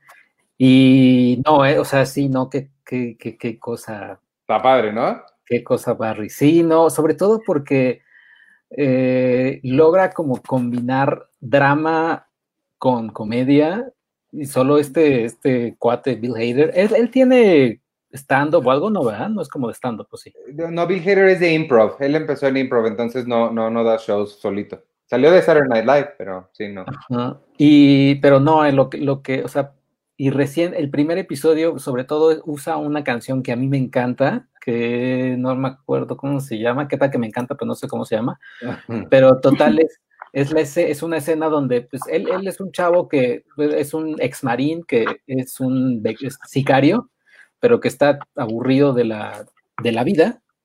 Eh, o sea, no, no, le encuentra ya sentido a nada pero lo mandan a hacer una misión, a matar a alguien a, Los Ángeles, y ese alguien resulta que está tomando clases de actuación y se enamora de la actuación y decide tomar clases de actuación. Pero sin dejar su otro trabajo de matón. Exacto, sin dejar su otro trabajo de matón. Y bueno, en este primer episodio, él como que va a bailar o a tomar unas cervezas con todos los actores y una chica, la chica, le, la protagonista le dice, bueno, vente, vamos a bailar y él no bueno, este, ahí nos ves. Entonces la canción es muy bonita, es, eh, porque hay una cámara lenta y él ve a la chica, pero de fondo, la, serie está muy bien dirigida porque de fondo ves a los otros actores bailando así súper tetamente, pero él nada más se, concentra en esta chica. Y bueno, todas las demás situaciones que suceden alrededor son entre muy dramáticas, pero a la vez muy tontas. O sea, hay unos chechenos ahí que son graciosísimos, este, el profesor, ¿cómo se llama? Henry Winkler. Henry Winkler, él ganó el Emmy a Mejor Actor de Reparto y Bill Hader ganó Mejor Emmy a Mejor Actor por la primera temporada. Henry Winkler es para quien vea, conozca televisión setentera, este, Fonzie, solía ser muy famoso, hey, ya creo que nadie recuerda Happy Days, que es donde empezó también Ron Howard, y este, sale obviamente en Arrested Development, pero aquí en Barry lo hace increíble también Henry Winkler. Sí, no, la verdad es que la verdad es que la serie sí me sorprendió, porque yo no soy mucho de ver como series de comedia en general, pero creo que HBO, las que he visto de HBO, este, están bien padres. ¿Nunca has visto Entourage? No, no, probablemente me pueda gustar, porque además lo que me gusta de Barry es que si les gusta mucho el cine o la televisión, pues hablan mucho de cine y televisión. Es como community. Sí. O sea, ellos están, bueno, vamos a ensayar la duda. No, que vas a, vas a hacer, tu escena va a ser la de la duda. Sí, pero es que es un padre pedófilo. ¿Cómo te vas a.? No, pues no sé. no, Entourage está, está para, nada que ver, es, una tontería Entourage. Es, es para verla eh, en el, en el, modo más simple y sin rascarle mucho porque es, es, es misógina, es, es grosera, es tonta, pero, pero está padre. pero sí, Barry está muy bueno. Sí, y dicen que termina la segunda temporada, que termina increíble. Vamos a estar diciendo Ismael Samuel, el capítulo 7 de la primera temporada es una joya y espérense al sexto de la segunda, dirigido por el mismo Bill Hader. Órale. Y el, Barry dirige algunos, este, ¿cómo se llama? Hiro, es un director que también hace de Atlanta y que dirigió This is America, el video ah, sí bueno, algunos episodios los dirige también él y se nota, o sea, como que es una dirección como muy atinada. Oh, no sabía que le pero también Atlanta la seguiste viendo porque la, la ¿qué fue la segunda o tercera temporada? La última ya, ya me cansó mucho, ya ni la. Me, quedé a la mitad de la segunda temporada. Está mm. bien, pero como que sí necesitas un mood. Sí, sí, total. Oye, qué padre. Pero pues ahí está Barry, para, por si la quieren ver en HBO. ¿Quién más ha visto algo? Yo vi el, documental del señor Walter Mercado, que se estrena creo que mañana. Ah, sí, cierto. ¿Qué tal? mucho, mucho amor. Me gustó mucho, mucho. La verdad es que me, pareció muy, muy interesante. Yo no conocía nada de, de, Walter Mercado, era como estas figuras omnipresentes que estaban todo el tiempo en la tele. Sí. Y que me acuerdo que hasta salían anuncios de llama ahora y vas a encontrar la suerte y la chingada. O sea, como que nunca realmente supe más allá de él. Sí me acordaba mucho del, del, personaje que tenía Eugenio Derbez y de toda la, la, burla que había alrededor de él y de, su figura. Pero me gustó mucho este documental porque de cierta forma sí es un homenaje a esta superestrella icónica de, de, la tele, que para mucha gente sí fue muy, muy, muy importante su presencia en, la tele. Pero también me gusta mucho cómo el, documental de cierta forma, a pesar de que, de que se nota mucho que, que no pudo llegar a más allá porque Walter no quiso abrirse, o como que siempre quiso mantener este misterio y este misticismo, valga la redundancia, alrededor de su figura eh, a, pesar de eso, se burla mucho de la gente que se burlaba de Walter Mercado, que por ahí aparece vergonzosamente un, un Esteban Arce y el burro Van Rankin en su calabozo burlándose de él y cómo Walter les contestaba. Como que sí también termina siendo como un, pues sí, de cierta forma, un, una, una manera de, pues de demostrar cómo la gente se burló mucho de él y a pesar de eso, él siguió siendo la persona súper libre y se vestía como quería y las joyas que usaba y sus capas y demás, nunca dejó de ser el personaje que quiso hasta que ciertas circunstancias de la vida lo obligaron a, pues, literalmente desaparecer, ¿no? Y, por ahí también conocemos esa parte que yo desconocía de su historia y, y me gusta mucho cómo, cómo, pues sí, les digo, cómo termina siendo un homenaje eh, a este personaje.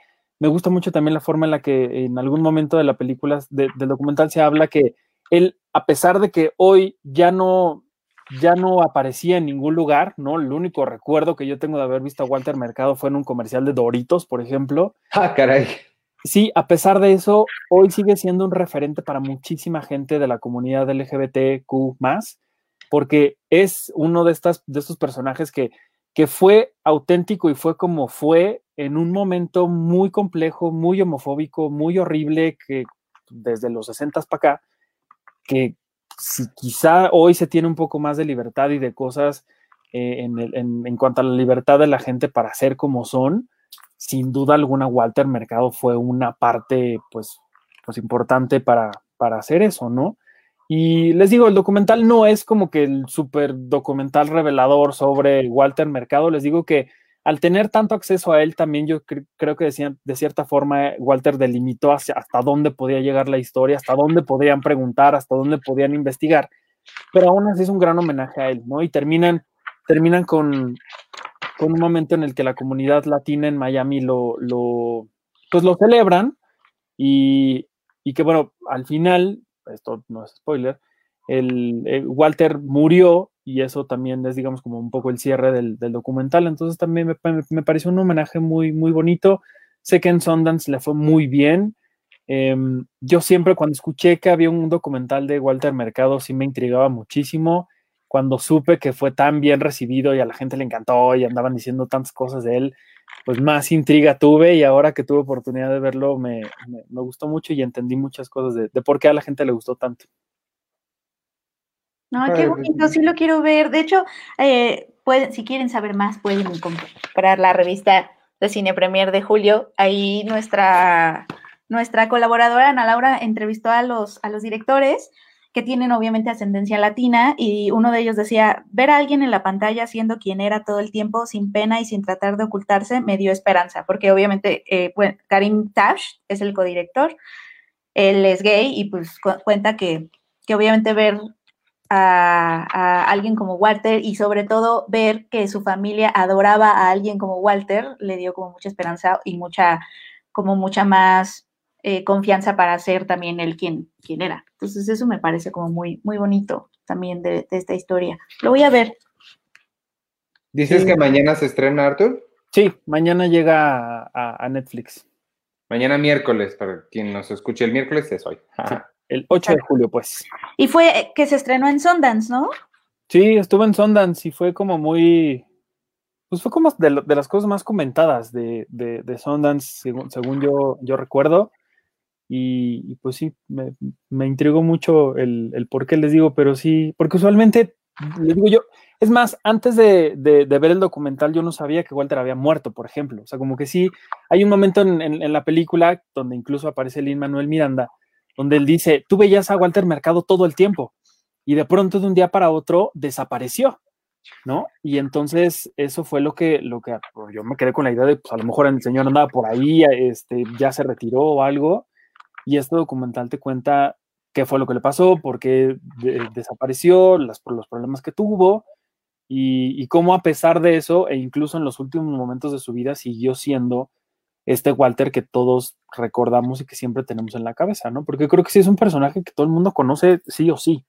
Sí, Sí, definitivamente. Incluso yo que, obviamente porque soy una persona racional, estoy completamente en contra de la astrología, este, me parece muy interesante y me llama muchísimo la atención verlo. Este, y, no por otra cosa, sino porque sí es de estas figuras icónicas, culturales de, de, nuestra, pues sí, de nuestro contexto, ¿no? Como dices, yo creo que aunque no lo, no lo conocieras o no lo, no lo vieras con religiosidad ni nada, sí es, es una de estas figuras que siempre ha estado, como, como Luis Miguel, como el tío Gamboín, no sé, como que ahí están Shusha, Pati Chapoy. pero, además, pero además como profundamente amorosa, ¿no? O sea, incluso su frase, mucho, mucho, amor, era tal cual eso, él estaba siendo quien era, eh, no desde un lado de confrontación, que obviamente también es un lado válido, pero sino él estaba queriendo mucho, ¿sabes? como que siento que es muy significativa incluso su frase, porque es como de, podemos luchar por la diversidad con amor. y, de, cierta forma el, documental sí termina teniendo mucha espiritualidad, mucha paz, mucho, mucho amor, ¿no? Aunque el título lo diga.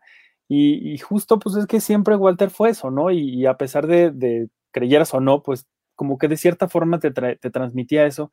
Y creo que lo, más bonito de todo el documental es una parte casi al final, donde es una, una recopilación, o más bien, durante este homenaje que les digo que, la, comunidad latina de Miami le hace a Walter, hay un momento en el que pasan eh, varias entrevistas que él está dando a propósito de ese, de ese homenaje, y hay una con Jorge Ramos, y por ahí hay un par de preguntas que, le hace Jorge Ramos muy espirituales, muy de la muerte, muy de qué sucede cuando uno se va de este mundo y qué es lo que ocurre después que me pareció muy bonito y creo que escuchar esas palabras en estos momentos también creo que tomó un poquito más de, pues sí, de, esperanza y de como lo quieran llamar. Y creo que eso también es lo que, lo que más me terminó llamando la atención de, este documental. seguro, dicen que seguro tú eres Virgo, Iván. No, yo eh, sí, supuse que me iban a preguntar. No, yo, eh, mi signo es Gallifreyan. ¿Qué es eso? Es mi signo. ¿Cómo que es? Pero friendly, dijiste? Eso no es un signo, pero del zodiaco. Tu signo sí, mi signo es Gallifreyan. ¿Qué es eso? Ah, pues es mi signo. ¿Qué quieres que haga? Yo no pongo las reglas de estas cosas. O sea, ¿tú lo inventaste? Absolutamente. No, eso no cuenta. No es tan válido. No, no, no, es igual de válido que todos los demás porque los inventó alguien más. No, o sea, ya ah, existen y tú solamente tienes un signo, no lo escoges. Ah, ok, ok. Sí. Bueno, sigan peleando por los signos zodiacales de Iván. Vean el documental, está bien bonito, me gustó mucho. Sí, sí lo quiero, sí lo quiero ver. Sí lo voy a ver. Oye, la, la, la otra que yo quiero mencionar ahorita que era relevante cuando Sergio mencionó Atlanta, porque no por el color de la gente que la hizo, sino porque es socialmente un producto socialmente consciente. Está me quedé con muchas ganas de ver más películas de Spike Lee, este, después de ver The Five Bloods. Em, ¿te acuerdas que les dije que tenía ganas de ver em, Do the Right Thing? Do the Right Thing no está en Netflix ni en ningún lado que encontrara, ni tampoco en, no sé si estuviera en Disney Plus México, pero si tuviera Disney podría saber. Este, pero la que sí está en Netflix es la primera de Spike Lee que se llama She's Got a Habit. Em, la hizo en el 84 y está bien padre, está bien buena, me gustó mucho. Es una historia eh, pues como de amor, es una chica que está saliendo eh, con tres hombres diferentes y, cada uno de ellos le dice, se la pasa tratando de convencerla de que él es con quien debería estar y ella pues, es una mujer muy libre, que no le interesa tener ese tipo de compromisos y, está bien buena la película, me, me, gustó mucho, tiene una secuencia bien bonita, está toda hecha en, en 16 en blanco y negro, pero tiene una secuencia a color que, este, que está, está muy, muy padre. Se las, se las recomiendo mucho. Es la primerita de Spike Lee, She's Gotta Have It, y está ahí en, en Netflix. Y, y, además de eso, había un documental que se llama The Great Hack. Como estoy leyendo mi libro de Facebook, sobre la historia de Facebook, que está súper interesante, eh, termina, bueno, el libro termina y ahorita estoy en el capítulo de Cambridge Analytica y este documental que se llama The Great Hack habla sobre todo la debacle de, de, Cambridge Analytica. El documental no está tan bueno, pero, pero está, está interesante, sí dice varias cosas, les interesa todo ese, ese mundo de la, de la tecnología. Todos los Time Lords son Gallifreyans. Ah, tenía que ser de Doctor Who. Pues ese es mi signo, ¿qué quieres que haga? Oigan, yo quiero, yo quiero, me gusta, yo quiero hablar rápidamente también de una, de una que vi, pero creo que te estoy interrumpiendo, perdóname. No, ya que terminé nada más She's Got a Habit y ya.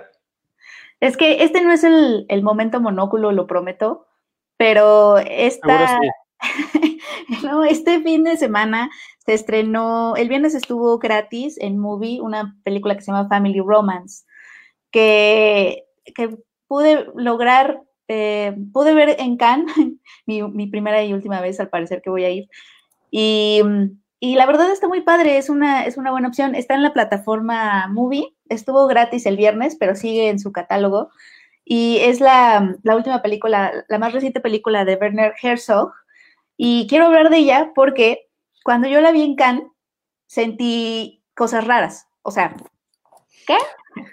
¿Jet ¿No habías dormido bien? Es que algo pasa en Cannes y en general en los festivales, y Artur no me va a dejar mentir.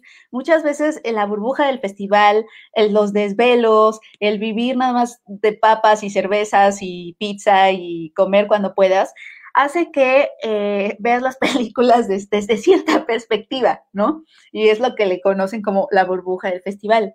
Entonces, yo me acuerdo que cuando me me formé, me costó trabajo eh, lograr entrar a verla porque Kant es muy estricta en cuanto a, bueno, tiene como normas muy estrictas de prensa y, no todos los periodistas entran a todo, menos los que no somos Variety, etcétera.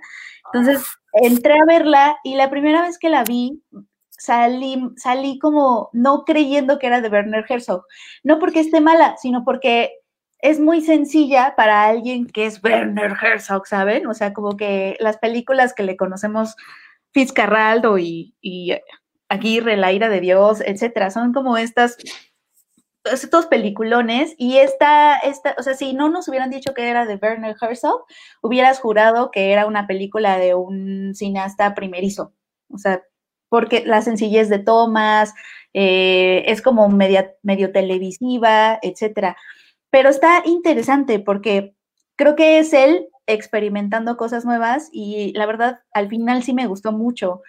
El, es la, y aparte es una mezcla chistosa de dos cosas. La gente cree que, cree que es documental porque sí, sigue a un hombre que se llama Yuichi Ishii. Sí, Yuichi Ishii. Este hombre tiene una empresa, no sé si han escuchado de estas empresas en Japón, que rentan familias, que rentan parientes.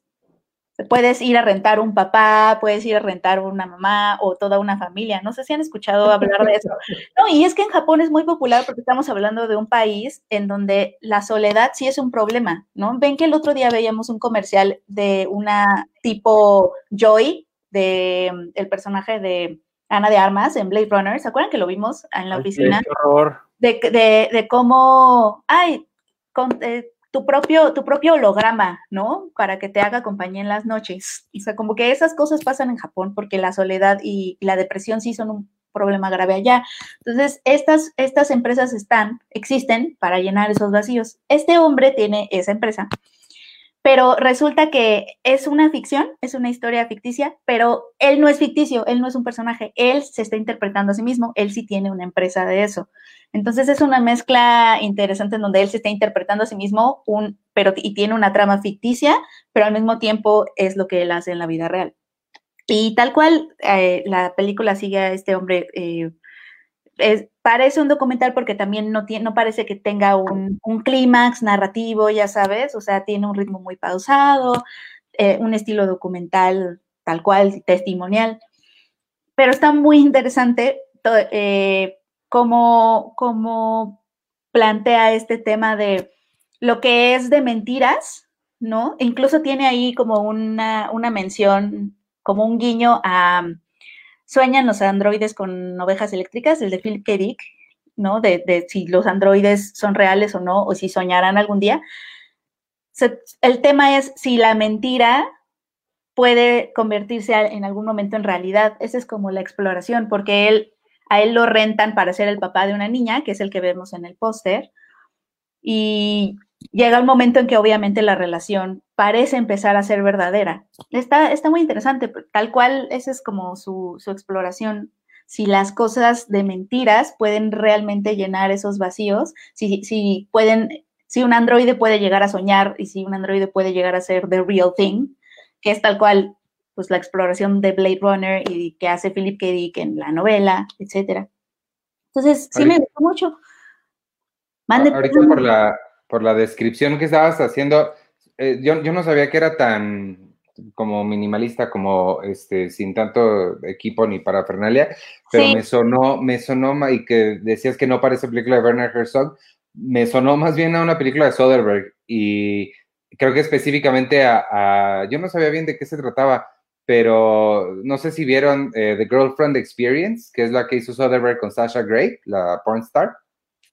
Y es, este, ella es una escort, una, una, este, sí, pues una escort de estas que contratan para The Girlfriend Experience, que es, no es que contrates a alguien para tener sexo necesariamente, sino para tener, para que finja tener una relación contigo. Entonces me, me sonó muchísimo a a esa, me sonó más a película de Soderbergh que de, que de Herzog, pero, pero suena, suena, interesante, pero sí no suena a Herzog. Te, suena todo menos a Werner Herzog, o sea, sí, sí, y, y en Cannes sí se sentía como si, sí te sorprendía saber que era de él, podía ser de algún, de algún cineasta eh, bueno que estaba empezando, o sea, es una gran carta de presentación de un primer cineasta, pero adquiere como todo un significado ya una vez que sabes que Bernard Herzog está detrás de esas tomas, porque creo que son intencionales, o sea, él está experimentando, regresando como a la sencillez y está explorando esta, esta forma de documental, televisión, simulación, eh, no sé, está interesante, está, está muy interesante. Y, creo que explora, explora pues esas, esos lazos tan, tan raros y esas necesidades humanas que pueden sonar absurdas, ¿no? Eh, puede sonar muy absurdo que vayas a, rentar a un papá, ¿no? O que vayas a rentar a una familia. La primera vez que yo supe de eso fue porque vi un programa de Conan O'Brien en donde llevó su talk show a Japón. Ven que vino a México también y, todo. Se fue a Japón y él se fue a rentar a una familia. O sea, fue uno de sus, de sus sketches o de sus, de sus episodios cómicos de ese show, de sus skits. Y así fue que yo supe que eso existía. Entonces, pues sí. Está muy interesante. Está en Movie, sigue en su catálogo. Eh, la verdad es que está, está bastante bueno. Family Romance, porque así se llama la, empresa de verdad. Family Romance. Eh, ¿tú, qué, tú, ¿Alguien más vio algo más, Sergio? ¿Algo que quieras recomendar? Eh, nada más que vi la de la que está en algunos cines selectos de la ciudad que pueden, que pueden, los que pueden y quieran ir. Eh, Queen and Slim de Cine Caníbal. ¡Ay! está increíble. Con Daniel Kaluuya y Jodie Turner Smith, que yo no sabía, Jodie Turner Smith es esposa, novia y la mamá del hijo de Dawson's Creek, ¿cómo se llama? James Van Der Beek. No, el otro, el que no es James Van Der Beek. Josh Jackson. Joshua Jackson. Es, como. Eh, y ya, ahí está Queen and Slim. La película dura dos horas quince o dos horas diez. Si fuera 40 minutos más corta sería un trancazo la película porque es muy, muy... Eh, es, son dos chavos que van en, empieza así, van en su coche y los para la policía. Es que ah, es, es increíble cómo todo es tan, tan, tan actual pero siempre se ha repetido esa historia. Los para la policía, es un policía blanco y le empieza a decir, este, no, pues baje de su auto y lo empieza a amenazar y entonces ella es abogada y le dice, no, no puede hacer eso. Total que pasa una desgracia y los dos tienen que salir eh, pues corriendo este, en su auto. Y ya, a partir de ahí son una pareja de, de, delincuentes, entre comillas, y obviamente los medios los están tomando como la comunidad negra lo está tomando como pues los héroes, ¿no? O sea, ellos están luchando por cosas que, pues, necesitan eh, salir a la luz, etcétera, etcétera. Y ya la película sí es, es, muy buena, pero es, larguita, o sea, son dos horas diez que sí le quitas media hora y tiene un, impacto mucho más, más grande. Pero los dos están increíbles. ¿Dónde la viste? ¿Cómo la viste? Está en varios cines de la Ciudad de México, de la República Mexicana. Ay, no, me da miedo esto. Eh, y, ya, pero la película se estrenó en, plataformas digitales de tipo iTunes. Ah, ok. Estaba en. Ay, ¿dónde la vi yo que la podían rentar? Estaban en, en Apple, en Apple TV y en Cinepolis Click. Ahí también estaba. Ah, qué bueno. Y este, ahorita les digo los cines donde, donde estaba, o donde la están proyectando.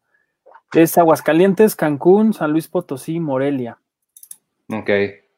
Y, pero la verdad es que está bien padre. A mí, a mí lo que me gustó mucho es que de cierta forma, o sea, como lo que dice Checo, esta, esta escena de, de, en donde por circunstancias de la vida, ellos dos, esta pareja afroamericana, termina estando del otro lado de la historia que usualmente conocemos, es decir, ahora ellos son los que toman justicia por su propia mano ante una ante la brutalidad policíaca.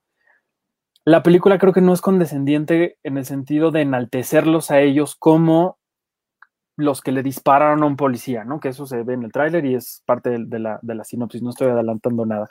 Pero, y me gusta mucho que, los confronta mucho a ellos, a la gente que los rodea, a la gente que está a favor de ellos y a la gente que está en contra de ellos. O sea, creo que sí es una historia que, que se las ingenia para no ser ni de héroes ni de villanos, eh, no pone a los blancos como los malos, ni a los negros como los buenos, ni al revés, sino que ambos, ambos están como en, este punto en el que se encuentran, ¿no? las cosas, lo bueno y lo malo, y, pues evidentemente sí es una crítica muy, muy cañona a, cosas que siguen siendo súper actuales, cosas que, de cierta forma pues, pues lo hemos visto últimamente con lo que pasó con, George Floyd y, con lo que ha sucedido en, pues en, tantas, tantas y tantas veces en Estados Unidos y que sí de cierta forma toma muchísima relevancia verlo ahora. Y la verdad es que sí, la película sí es un poco larga, pero, pero a mí me pareció fantástica. La música es espectacular, la fotografía está increíble, porque si te llevo por unos lugares, es una especie como de road trip, una onda medio Bonnie and Clyde que los va acompañando por distintos lugares de Estados Unidos, eh, que, me llama mucho la atención la forma en la que los, los retratan también. Y les digo, esta, esta historia de, de héroes y de villanos en la que de pronto la misma gente de, su comunidad o, los cuida o de cierta forma empieza a hacer cosas raras a partir de lo que ocurre con este par de personajes. Entonces, me, gustó mucho, no nada más la película, sino todo lo que te deja de conversación después de, o sea, el, debatir como lo que estás viendo y, y, ponerlo en el contexto en el que lo estás haciendo. Y me llama mucho la atención. Si ustedes quieren aventurarse a ir a los cines, pues está ahí. Creo que es una opción también interesante y creo que de cierta forma estas son las películas que están en, gran riesgo de que nos las perdamos, ¿no? En, si, si de por sí antes estas películas tenían un montón de problemas para llegar a la cartelera, ahora con, con una cartelera muchísimo más reducida, con un aforo muy, muy reducido, estas son las películas que más van a sufrir y son las películas que más nos vamos a perder. Entonces, si ustedes quieren ir, pues que valga la pena y vean algo distinto, está esta película y si no, también está en varias plataformas. Les digo que está en Cinepolis Click y en, en Apple TV para que la vean. Sí. la película también está, está escrita ah. por, por ella, por Lina White. Lina, Lena, Lena White, ella le escribió. Ella, para quienes no sepan, sale en Ready Player One y sale en, este, ¿cómo se llama? Este... En Atlanta. No, no, en, ah, Master of None. Master of None, donde ganó precisamente el Emmy a mejor guion de una serie por el episodio de Día de Acción de Gracias, que quien no lo ha visto, véalo porque es un episodio bien bonito de oh, ella. Ella lo escribió. Ella lo escribió y ella como se, digamos, eh, sale, sale del closet con su mamá, con su familia en un Día de Acción de Gracias. es bien bonito. Qué bonito. Oye, ahorita que estaba hablando Arthur de cómo estas películas se están estrenando en otros lugares, en otros cines eh, del interior de la República, me quedé pensando que sí, sí van a estar como, como castigadas por eso, porque obviamente la Ciudad de México tiene, es, la, mayoría de la gente que asiste al cine está en la Ciudad de México, que tampoco es tanto, el otro día me enteré, pero bueno. Em, eh, eh, siento que qué chistoso que la pandemia medio nos ha eh, obligado a descentralizar un poco los estrenos, ¿no? Porque todo se estrena en la CDMX, sabemos que pocos de los estrenos llegan a los estados de la República, y, pero ahorita los que se están estrenando están no en la Ciudad de México, ¿no? Están en Aguascalientes, Cancún, Morelia, es decir, esos estados están teniendo estrenos mientras la Ciudad de México no y prácticamente eso nunca pasa. Eso nunca pasa. La mayoría de las películas se estrenan aquí en la Ciudad de México y pocas son las que llegan a otros lados y ese es un problema obviamente de exhibición. Y qué chistoso que ahorita la pandemia más bien ha cambiado un poquito eso, a pesar de que sabemos que son pocas copias también y y estas películas también se van a perder del público en la Ciudad de México y que puede terminarles afectando, pero se me hizo curioso, curioso eso, que nos está, nos está como obligando a descentralizar y, que se estrenen las cosas primero en, otros estados. Y qué bueno. qué bueno. Sí, donde se pueda, sí, qué bueno. Para, para un artículo que, justo viene en, en, esta, en esta edición, que es de cómo cómo será la nueva normalidad en, los cines, que aquí está ilustrado increíble por, por nuestra, eh, editora diseñadora Viviana Salazar. Em, hablé con, con Tabata Vilar de, de, Canacine, que es este organismo que coordina a, a Cinepolis y a Cinemex. Y yo sí le pregunté, bueno, ¿qué va a pasar con el cine mexicano y con el cine independiente y con, y con estas películas que siempre sufren por un espacio para, para la taquilla? Y me dijo que lo que han observado en otros países es que evidentemente al no haber la oferta de los grandes blockbusters de Hollywood que están llegando todo el tiempo, está, hay más posibilidades de que las películas locales tengan una oportunidad de estar en, los cines. Entonces, si esto va a ser algo que nos deje esta pandemia, pues al menos sería algo bueno, porque eso significaría que, pues, tendríamos oportunidad de ver cosas de las que todo el mundo está hablando, de las que es bien difícil ver a menos que vivas en la Ciudad de México y que tengas a la Cineteca Nacional al lado, ¿no? Y, eso, que creo que de cierta forma lo hemos visto un poco ahora con, esta nueva normalidad en la que la gente, siento yo que de pronto en, en streaming ya están hartos de estar viendo lo mismo y de pronto de forma natural han ido encontrando cosas que nunca hubiéramos imaginado que generaran tanto debate, que generaran tanto interés como alguna vez lo hablamos aquí, por ejemplo, la del hoyo, esta, esta película española que estuvo premiada en sillas y que llegó a Netflix y fue la más vista del mundo, siento yo que en otro contexto, en, otra, en otras circunstancias, no serían, vaya, la gente no se atrevería a verlas, ¿no? Yo siento que también ya estar encerrados más de 100 días y ya ver tu misma película 20 veces, ha hecho que de pronto también te, vayas a buscar cosas que, antes no hubieras visto, ¿no? Entonces, pues, ojalá que esto, esto nos quede después de todo este encierro que hemos tenido y lo que, y lo que venga. Sí, va a haber chance para, para películas este, más pequeñas, creo que puede ser una buena oportunidad, porque sí, los blockbusters, lo que están diciendo, se van a ir. A mí me, este, justo en la, hace rato hablamos con Mario, eh, Mario, como les dije, es coprotagonista de la película que hice, Sincronía. Él me pasó un link que están buscando, hay una pequeña distribuidora, no sé de qué se trata bien, pero están buscando películas que nunca hayan sido proyectadas en cines porque les están buscando espacios ahorita que van a que quizá abran algunos cines y no hay oferta, o sea, no hay películas, este, los grandes estudios no se están aventando a, publicar, entonces se les ocurrió a estos cuates, pues, ¿quién sí se va a atrever? Pues alguien que nunca tuvo chance de estar en cines, pues le va a dar mucho gusto estar. Y entonces mandé sincronía a ver si, Órale. la, quieren programar en cines, aunque vayan tres personas con sana distancia. Pero qué tal que se proyecte en cines, porque la película sí se proyectó en cines, pero como parte de festivales, en corrida comercial nunca, nunca tuvo. Entonces, pues estaría bonito, no sé si yo me atrevería a ir a verla, pero estaría padre tenerla, tenerla ahí en pantalla grande oficialmente por fin. Pues sí. A ver este, pues, pues, algo más, o ya, ya nos vamos. Les digo rápido que vi Waterworld. Ya ven en estos momentos de sábado en los que tengo que ver algo. Vi Waterworld, no está tan mala como la gente dice. Y este, y ya, eso, e, eso es todo. No sé si alguien tenga algo más ¿O ya nos despedimos? Yo sí quería decirles algo rapidísimo. Ya, no hicimos Cine Premier impresa, pero el próximo episodio. Ok. Ah. Para dar chance de que la tengan en sus manos si quieren. ok.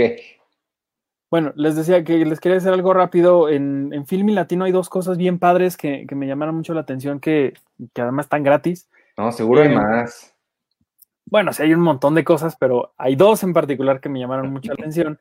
Una de ellas es un documental que se llama Etiqueta No Rigurosa, que yo vi hace como dos mil millones de años en Guadalajara y que nunca, nunca supe de si se iba a estrenar o si iba a estar en alguna plataforma.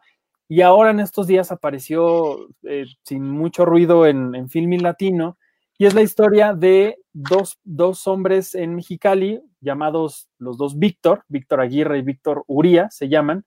Ellos son estilistas y se quieren casar, quieren, quieren pues, legitimar su matrimonio por la vía legal y se encuentran con que en Mexicali las cosas están pues terribles y no los dejan, no los dejan casarse. Ya me acordé de ella, que hablaste de ella, sí. Sí, y entonces lo que, lo que vemos en este documental es como ellos no nada más se enfrentan a lo horrible que es hacer una boda, que es planear absolutamente todo, sino además enfrentarse con la gente más misógina, eh, homofóbica, horrible del mundo, que no los deja casar porque dicen, es que en esta hoja hay una coma de más, o aquí no, no va un punto, o que quién sabe qué, entonces no, no lo pueden hacer. Y entonces, en algún momento del documental ellos dicen, nosotros bien podríamos ir a, a la Ciudad de México y casarnos sin ningún problema, porque en ese entonces ya el matrimonio eh, igualitario era legal en la Ciudad de México y ellos dijeron que no. Dicen, nosotros vivimos aquí, este es nuestro hogar y queremos cambiar las cosas aquí donde vivimos. Entonces, eh, el documental es bien padre eh, con respecto a cómo ellos luchan y se convierten en la primera pareja homosexual casada legalmente en Mexicali. Está bien padre y lo pueden encontrar en Filmin Latino gratis. Y otra cosa que pueden encontrar ahí también que, que me dio muchísimo gusto y muchísima emoción por volver a ver estos cortos maravillosos de un concurso que se llama Identidad y Pertenencia del Festival de, de Guanajuato, que es lo más hermoso que yo he visto en mi vida en festivales, porque este, este concurso de identidad y pertenencia lo que hace es que busca a chavitos de las universidades de, de, de Guanajuato y del Bajío en general y les pregunta, ¿tienen ustedes una historia increíble en su comunidad que quieran retratar en un corto documental? Y a quienes levantan la mano, tengan o no experiencia en cine, los capacitan con directores, guionistas, productores, Wow. fotógrafos, con todo, lo- todo lo que necesitan para filmar.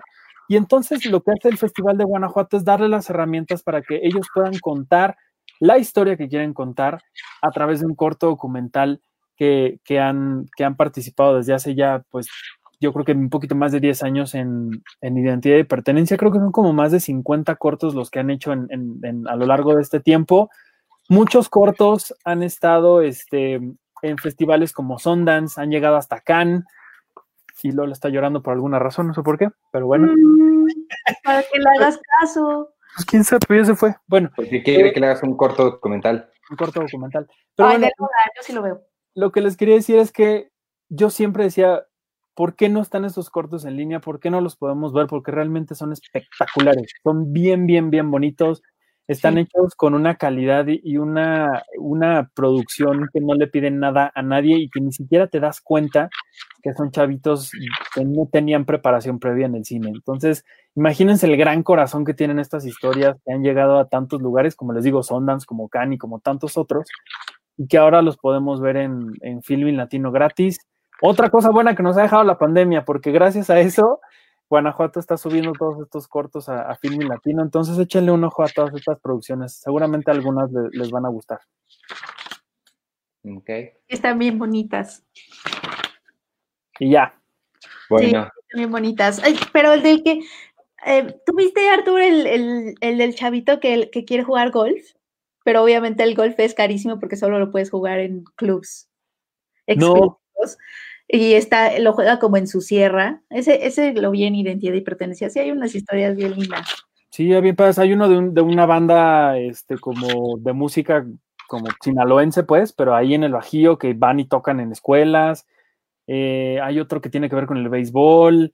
eh, hay otro. pues, La mayoría de las historias son como este poder de la cultura en lugares donde pues es bien difícil que puedan existir las condiciones para que la gente vea cine y mucho menos que lo haga. Entonces, terminan siendo muy, muy inspiradoras estas historias. Pues échenle un ojo. Y duran como 10, 15 minutos al mucho los cortos. Ok. Está bien. Pues véanlo y este. Y ya vámonos porque Sergio además tiene una reunión con el eh, Imperio Intergaláctico y el Senado de... el Senado de la República tenemos que, que, ver si se hace la orden 33. ¿Era la 33 o cuál era? 66.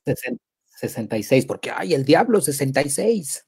Sí, eso, eso mucho cosa. Intenté hacer una referencia de Star Wars o de, Star Trek, pero no me salió el Senado. Ellos tienen un Senado. Pues, sí, sí, sí, el Senado. El episodio 2, que es el, más aburrido de todos porque es todo política. Y, y Yar Yar ya no sale tanto. Y, y a este Hayden Christensen le molesta la arena. ¿Ah? Pues sí, ya, me gustó. Está bien. Pues Penny no sé si ya se fue para siempre o va a regresar en algún momento. Pero pues, podemos, ¿sabes qué podríamos hacer así como, como Penny? Le podemos poner la boca de así, los labios como en South Park. y así, cada, cada, que alguien se vaya, si se va Arturo, si me voy yo, así, y podemos usar a Lina, Lina Whitey. sí, sería bueno. Oye, siento que estoy más despeinado que nada, hombre. Ya me hace falta otra vez cortar el pelo. Bueno, vámonos porque ya estamos hablando de, estilismos y además tengo hambre y quiero cenar. Muchas gracias por habernos escuchado. ¡Ay, pregunta de la semana! Pregunta de la semana. Eh, ¿alguien, por aquí puso de sus, musicales favoritos. O sea, como que alguien dijo, ay, la pregunta de la semana me imagino que sea esa. Ah, ¿musical de cine o de nada más teatro? ¿O ambos? No, pues el que sea. Yo no tengo así ¿Cómo no? Yo, me... imagino tampoco. Pues no, no, no, muchos, pero yo justo hoy estaba viendo en la tele una cosa que creo que nos hubiera podido funcionar para pregunta, que era películas que no te acordabas que existían. Porque, por ejemplo, estaban... ¿Cómo te, me voy a acordar de algo que no me acuerdo? era. en la tele estaban pasando una película con Sylvester Stallone que se quedan atrapados en un túnel. Daybreak. luz de día. Ay, yo en español. Es que la, veía en las trilogías de Canal 5. Sí, y yo no me acordaba de esa película. La vi y dije, ay, cabrón, ya cuando empecé a verla y me acordé de, de, de, lo que trataba y de todo, y hasta del perro que aparecía por ahí, que me daba muchísima angustia. Pero se me borró de la cabeza, si no lo hubiera visto hoy, no me hubiera acordado nunca de ella. Yo me acuerdo de ella muy seguido, Artur, es muy chistoso es muy chistoso que estemos en los extremos tú y yo, porque el otro día me acuerdo del perro todo el tiempo, pero ¿sabes de lo que me acuerdo más? Hay un actor, hay una, un personaje que se muere por hipotermia, una viejita, que se queda dormida y que se y ya no se despierta. Pienso en ella cada vez que me da frío. ok. Yo, de esa, yo de esa película hablé, creo que nada más le dije a Iván, pero eh, los hermanos Safdie, cuando hicieron eh, Uncut Gems, eh, ya no le dijeron a varias personas que trabajaban y demás, se enteraron que uno de ellos, como que su microfonista, lo que sea, él estuvo en Daylight. O sea, cuando, cuando iban en el túnel de Nueva York hacia un set o hacia no sé dónde, él les dijo, ah, yo hice una película aquí. Y ellos así, ¿cuál? Daylight. Y entonces ellos, los Safdie, se pusieron a platicar con el, microfonista de Daylight. O sea, en Daylight? Sí y que, que ellos, o sea, como fans del cine en general, amantes del cine, pues les emocionó que hubiera el microfonista de su película estuviera también, haya estado en Daylight. Ah, está padrísimo. fue con Sylvester Stallone y sale Vigo Mortensen? ¿Es, ¿Es Vigo Mortensen? No. No, no, sí, no. ¿Sí? No, No, no, no. Sale Sylvester Stallone. ¿Y quién es la chica? La chica, ya no, ya no sale, ya no sale más. Pero el, perro, el perro es increíble porque cómo logró sobrevivir. y me, me, acuerdo también del perro cuando tengo que sumergirme en una alberca o algo así y no respirar, porque creo que así es como lo pierden, que tienen que sumergirse en algo y se les, a la señora se le va el perro. yo, no, el perro, no manches, si es Vigo ah, Mortensen. Es Vigo Mortensen. Miedo. Daylight es una película que pasan en Fox seguido y yo ahí siempre la dejo, porque me gusta también Daylight. Sí, pues ahí la vi justamente. Oye, me Nunca gusta mucho, me gusta mucho esa pregunta porque nos da para conversación. Pues sí, pero ¿cómo? a ver, ¿de qué, no, ¿de qué película no te acuerdas? Sí, o sea, que, que, que no te acordabas que existía hasta que la volviste a ver, ¿no? Ajá. Si quieres el tecnicismo cambiarlo, adelante. Que sea- Este, yo, ay, ¿cuál, cuál, cuál? O, o, o, ah, o, o es para la próxima. No, o ya, pienso. ahorita.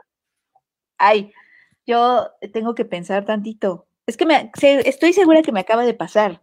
Que dije, ay, ¿cuál era esa? Y A la mí, busqué. pasó, a mí me pasó hace, hace pues era como, como un año, un poquito, un poquito más, con una película de Robert De Niro y este, ay, ¿cómo se llama? Edward Norton.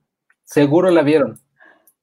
¿Cuál? Eh, déjase las pongo aquí. ¿Rounders? No. The Score. Ah, The Score. Sí. Score. Esta película yo nomás, o sea, la vi cuando, así, cuando se estrenó, la, y la pasaron el otro día, bueno, hace un año, el otro día, pero no me acordaba, y es increíble porque, porque pues es Robert De Niro, es un ladrón que vive en Montreal y tiene que robar en la casa de aduana, en, en la aduana en Montreal, un- algo, ¿no? Y, Ed- y Edward Norton es como el nuevo ladrón, el que consigue como el, el golpe, y está Marlon Brando, y, y ya, el chisme de la película es que la dirige Frank Oz, que Frank Oz es Yoda, Frank. ¿no? Ajá.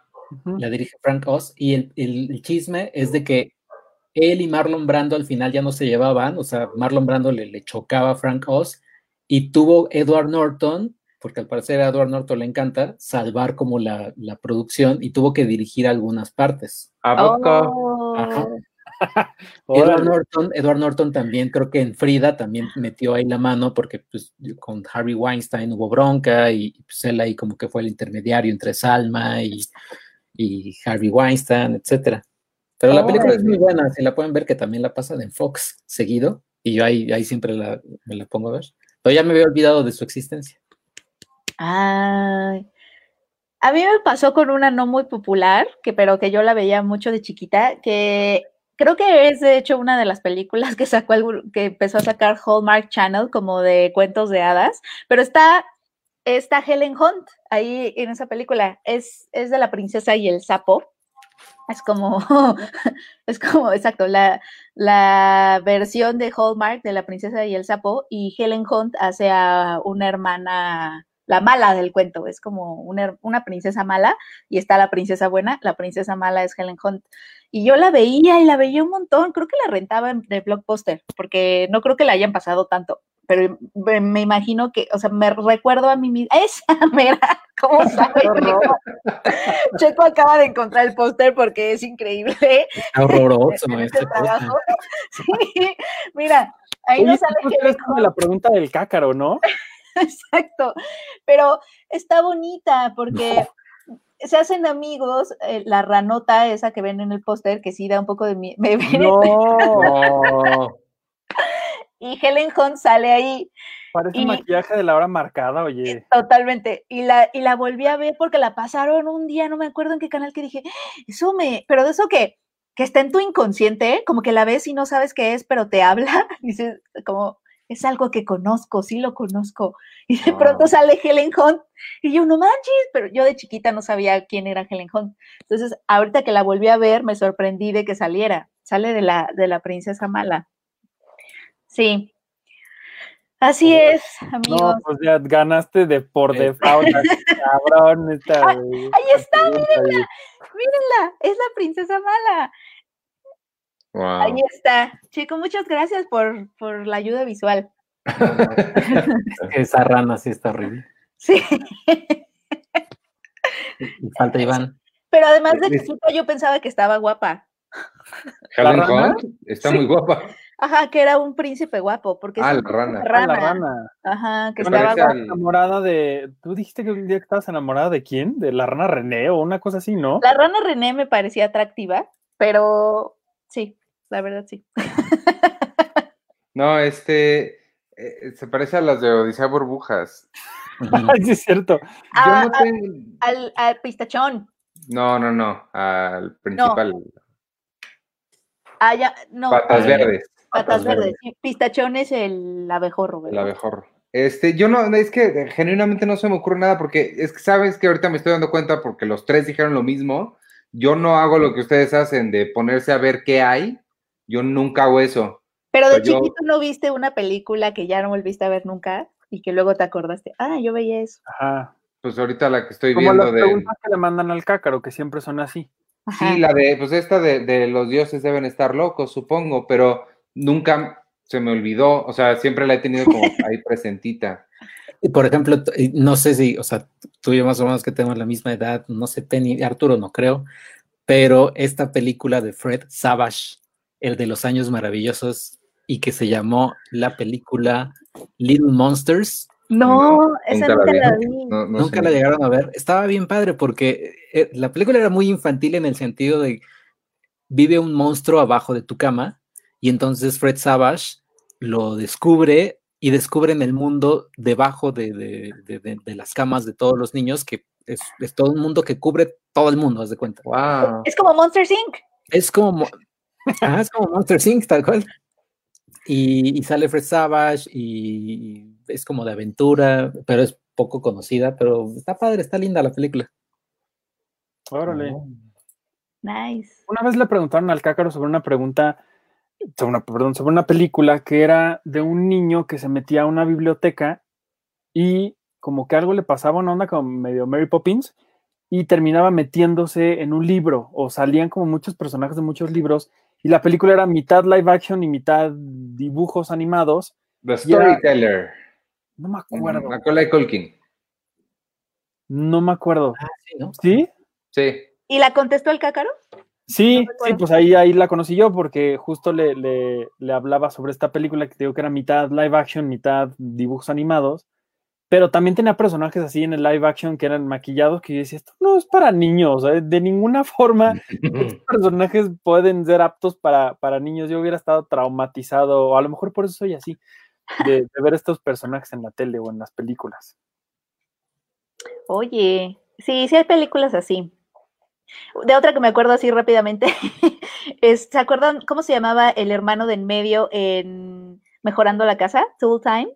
Jonathan Taylor Thomas. Jonathan Taylor Thomas, hubo un momento en los noventas en que era como, como el chavito de moda, ¿no? Sí. Él tenía, él tuvo una película sobre, eh, creo que se llamaba Llegando a casa para Navidad, una cosa así. El punto es que él es un chavo universitario todo arrogante que nunca quiere irse a su casa en la Navidad y entonces pap- su papá está desesperado por verlo y le dice, le dice que le, le habla y le dice, para que vengas a, a Navidad, si llegas antes de la cena de Navidad, te doy el Porsche. Entonces el chavo, sí, es esa. Este, entonces el chavo dice, ah, no, pues sí me lanzo, pero resulta que tiene algunos enemigos que lo drogan, lo, le pegan un traje de Santa y lo dejan en el desierto, y él tiene que, que hacer todo un viaje sin dinero, sin coche, sin nada, de una, de la costa oeste de Estados Unidos a la costa este, como puede, y tiene que llegar antes del- de, la cena de Navidad porque si no, no le toca el, cor- el carro. Entonces es como un road trip, pero raro, adolescente.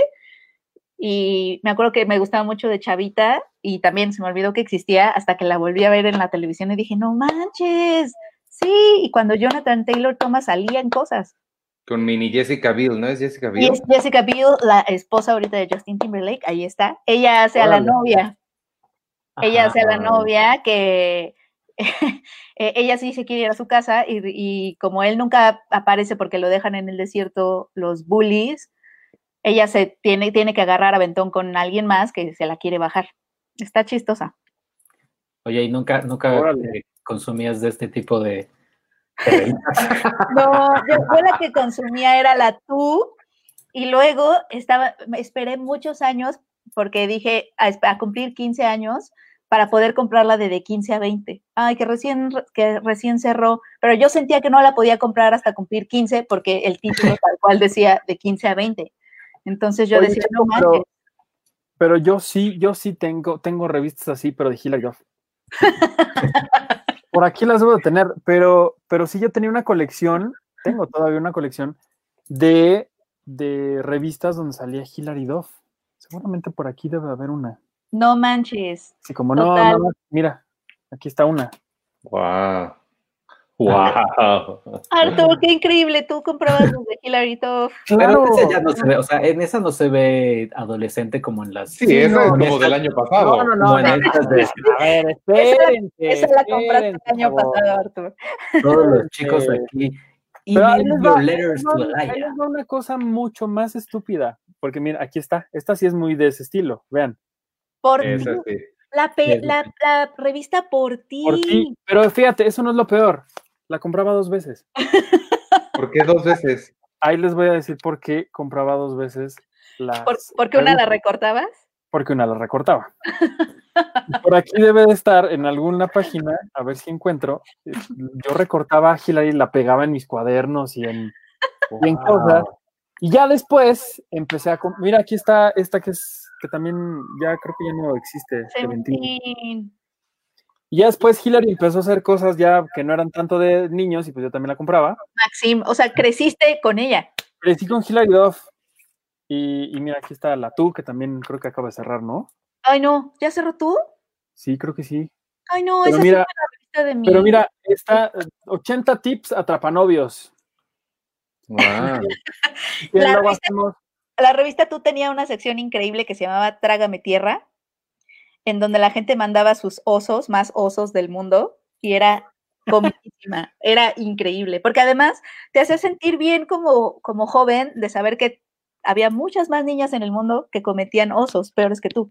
Entonces, realmente se volvió como muy solidaria. No, pues sí, yo les puedo decir de muchas cosas que había en estas revistas. Sí, Bueno. Entonces ya nos vamos. Ya. Ok, qué barbaridad. Y, y saludos a Flor de María Pérez, que ella dice Labyrinth y Monty Python's The Meaning of Life son musicales. Ah, de- hablaba de los musicales.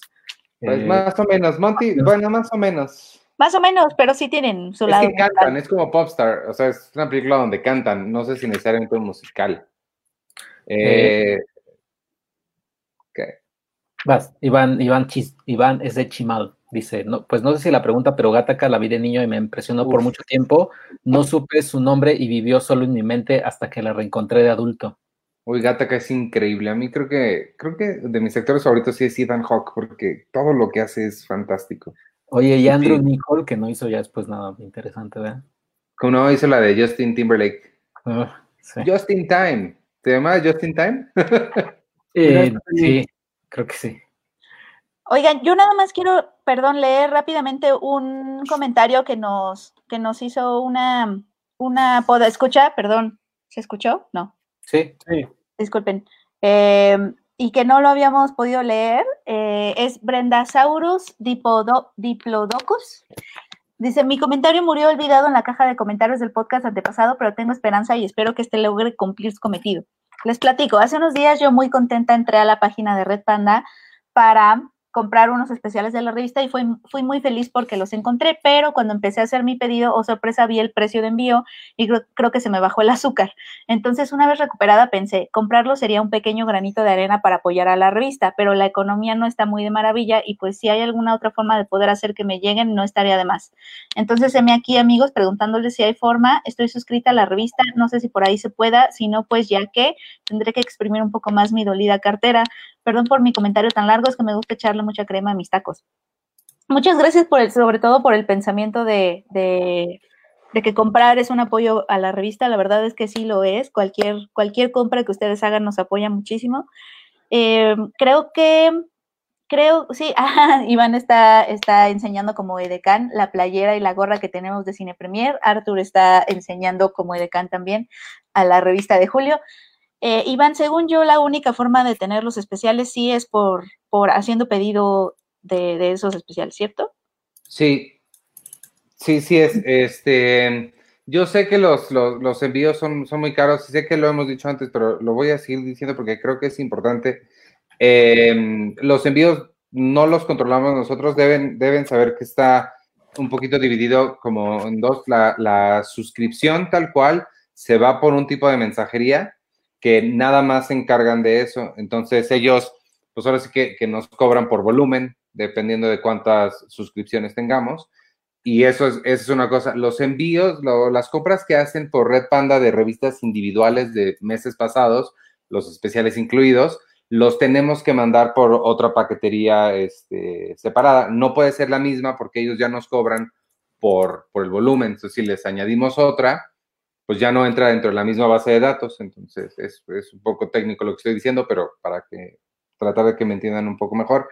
Y este, entonces cuando piden revistas atrasadas o especiales, se tiene que ir por una mensajería especial. Hay varias opciones, hay varias opciones de mensajería. Eh, si, si, estás entrando a la página de Red Panda, eh, creo que por default eh, me parece que es FedEx o DHL, una de esas grandes, y pues es lo que cobran ellos. Este, nosotros no nos estamos quedando absolutamente nada de eso. Lo que contribuye para nosotros es la, la revista tal cual, el, el, pues el, papel que estás comprando. Todo lo demás ah, completamente es para la, para la, la, empresa de envíos, que puede ser FedEx o DHL o, el Servicio Postal Mexicano. Este, entonces sí, sí, sí nos ayuda muchísimo, pero sí debe saber que no, no, somos nosotros quienes queremos cobrar tanto por el, por el envío, es lo que nos cobran. Lo que funciona mucho y hemos visto que mucha gente ha hecho, este, es pedir varias. Si pides varias, las revistas atrasadas están a menor precio, entonces te, pues te conviene porque puedes comprar la colección o completar tu colección por menos dinero y ya el envío ya no te sale tan caro, incluidas las, eh, una, una playera o una gorra entonces ya si juntas así o si te juntas con varias personas que conozcas que tengan interés en también en tener la revista, pues ya el envío se lo pueden dividir entre, entre todos, ¿no? Entonces son algunas opciones, pero sí, ahí sí, este, no, no, no controlamos mucho eso, pero sí se los agradecemos muchísimo porque de verdad cada, este, cada compra que hagan, pues nos ayuda a mantenernos un poco más de pie. Sí, bueno, pues muchas gracias. Acuérdense de comprar su revista de julio para que la podamos comentar juntos la próxima semana. Okay.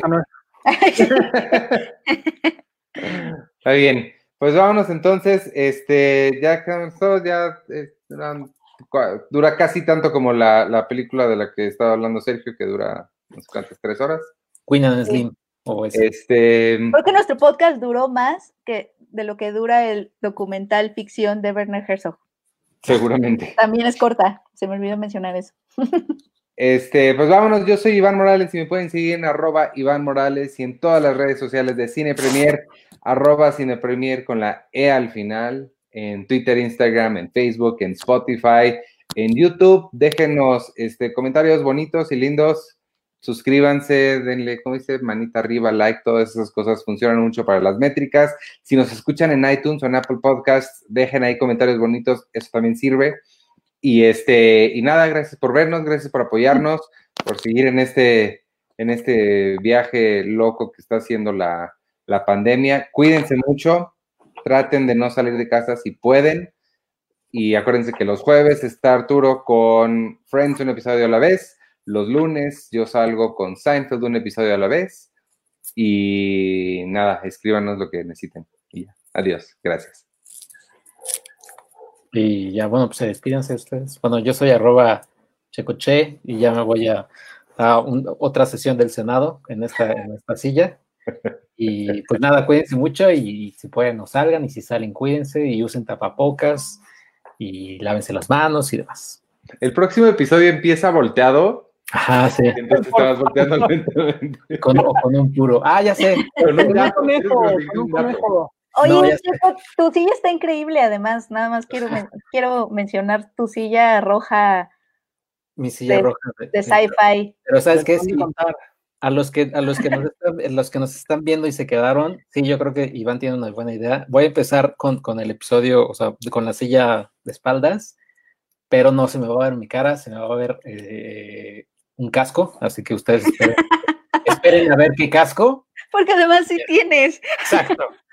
Esperen a ver qué tipo de casco voy a traer y, y, ya. No sé si me vaya a echar todo el podcast así o vean una variedad de cascos, pero así lo van a ver. Está increíble, sí hazlo, chico. Nice. Empieza, o sea, cuando, cuando, cuando empecemos el show, tu, tu silla se tiene que ver volteada. Exacto, exacto. Uh -huh. Y ya, ahora sí, despídense. Ah, bueno, creo que yo ya me había despedido, pero bueno, soy arroba Penny Oliva. Muchas gracias, compren la revista.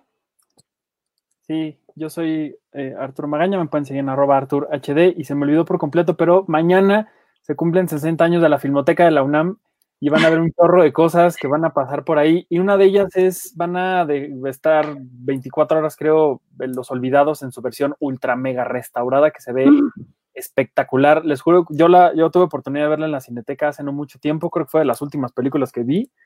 Y les juro que la vi como si hubiera sido la primera vez que la veía, de tan increíble que se ve y que se escucha. Entonces, eh, vayan al sitio y ahí va a estar toda la información de, de, este, de este festejo de la Filmoteca. Y ya. Bueno. Adiós.